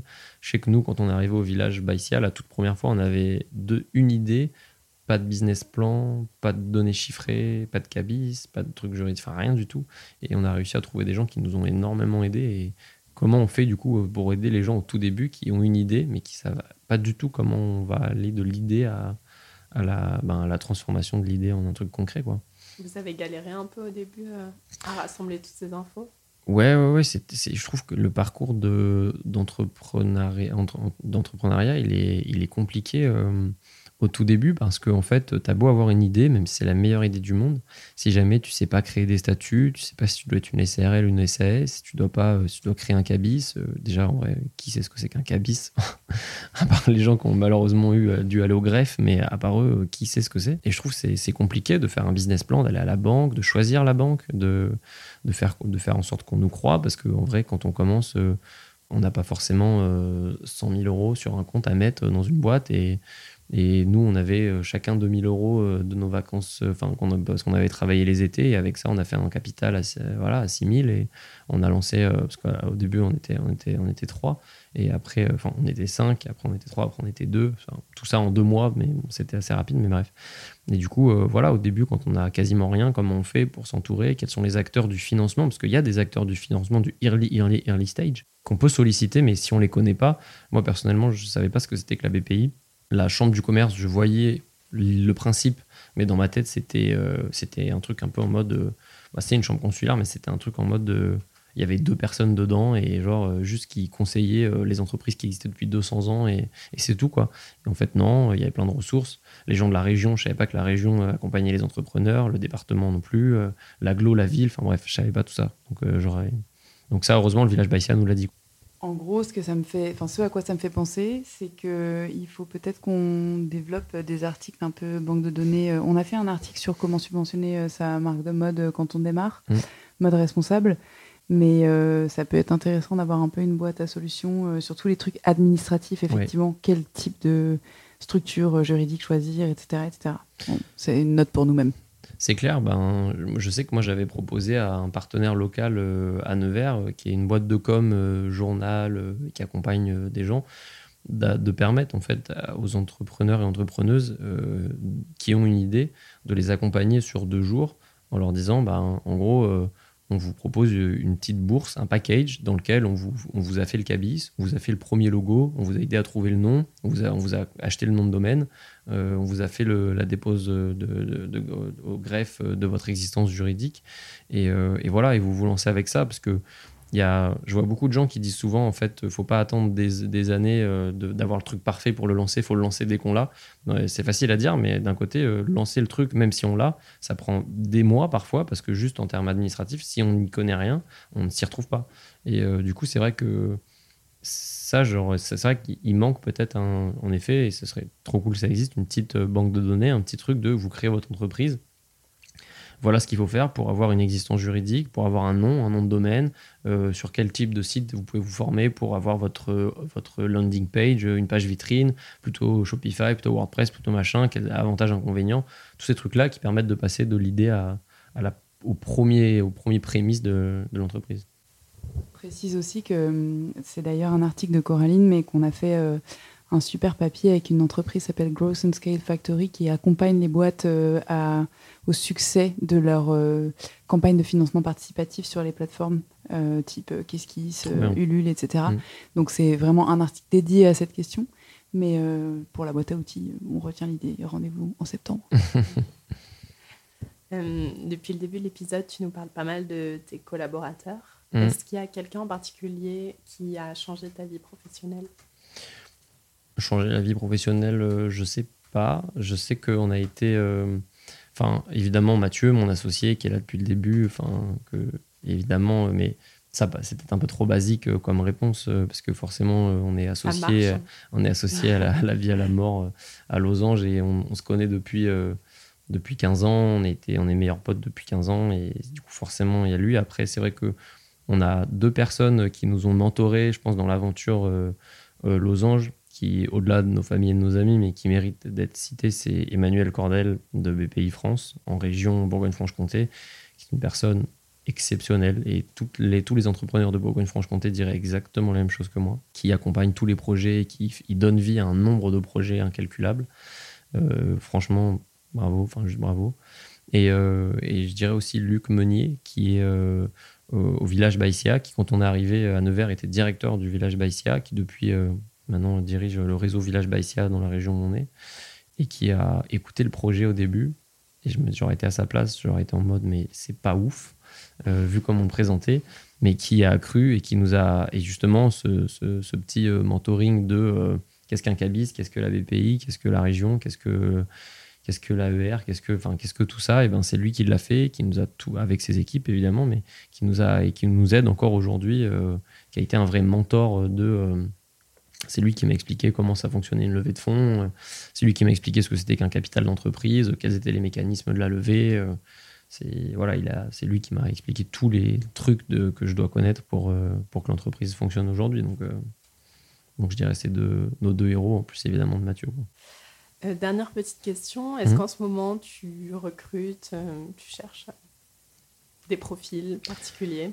Et ben on, a, on avait ce recrutement de directeur industriel, du coup, qui c'est, enfin, directeur directrice, mais du coup, c'était un directeur. On cherche actuellement à recruter quelqu'un en direction artistique et on recherche tout le temps des alternants et alternantes en communication, marketing, production, couture et stylisme. Donc ça, c'est des choses, des postes qui sont ouverts tout le temps. Là, après, si je devais faire un focus, on cherche toujours notre perle rare euh, en alternance marketing, communication. Donc si quelqu'un si quelqu'un recherche, on, on est là. Merci beaucoup. Merci. Eh bien, je crois que je n'ai rien à rajouter, euh, si ce n'est que pour tes fiches de poste et pour les candidatures, on a ouvert une section sur la nouvelle euh, version de Good Goods qui s'appelle euh, Postuler recruter, qui est complètement libre d'accès, sur laquelle tu peux uploader via un form intégré directement la fiche de poste que tu cherches, enfin le profil que tu cherches, et de même les candidatures qui sont envoyées spontanément par tout un tas de personnes aux compétences très variées sont consultables librement. Et euh, on a aussi une section qui s'appelle Financer une marque. Donc soit en qualité de marque, euh, je cherche à lever des fonds, je cherche à m'associer, je cherche à revendre, soit en qualité de BA ou de fonds, euh, je cherche une boîte à impact sympathique qui peut s'améliorer en pitch, mais qui a du potentiel dans laquelle investir. Et donc voilà, tout simplement, on mettra les liens dans la barre d'infos, mais à toutes fins utiles. Merci beaucoup, Simon. Bon retour à Nevers. Alors, et hyper hâte de débarquer et visiter euh, vos Oui, ateliers. Il faut venir à Nevers. Ouais, Mhm. bah tenez-nous au courant des prochains happenings, happenings, peut-être pop-up, etc. Tu le sais, euh, moi j'ai eu l'occasion de passer une grande partie de mon enfance euh, juste à côté, parce que De Cise, j'ai très très bien connu. Du coup, Nevers, j'y allais de temps en temps, et à ça me ferait hyper plaisir, voilà, de de retourner euh, faire un tour et de voir comment tout ça évolue. Trop bien. À Avec bientôt. plaisir. À bientôt. Merci pour votre écoute. Si vous êtes encore là, c'est peut-être que vous avez appris des choses et apprécié cet épisode. La meilleure façon de nous le faire savoir, c'est de partager ce podcast sur vos réseaux, par email ou de bouche à oreille, et de laisser un commentaire iTunes 5 étoiles, ainsi que de vous abonner à la chaîne sur la plateforme d'écoute de votre choix.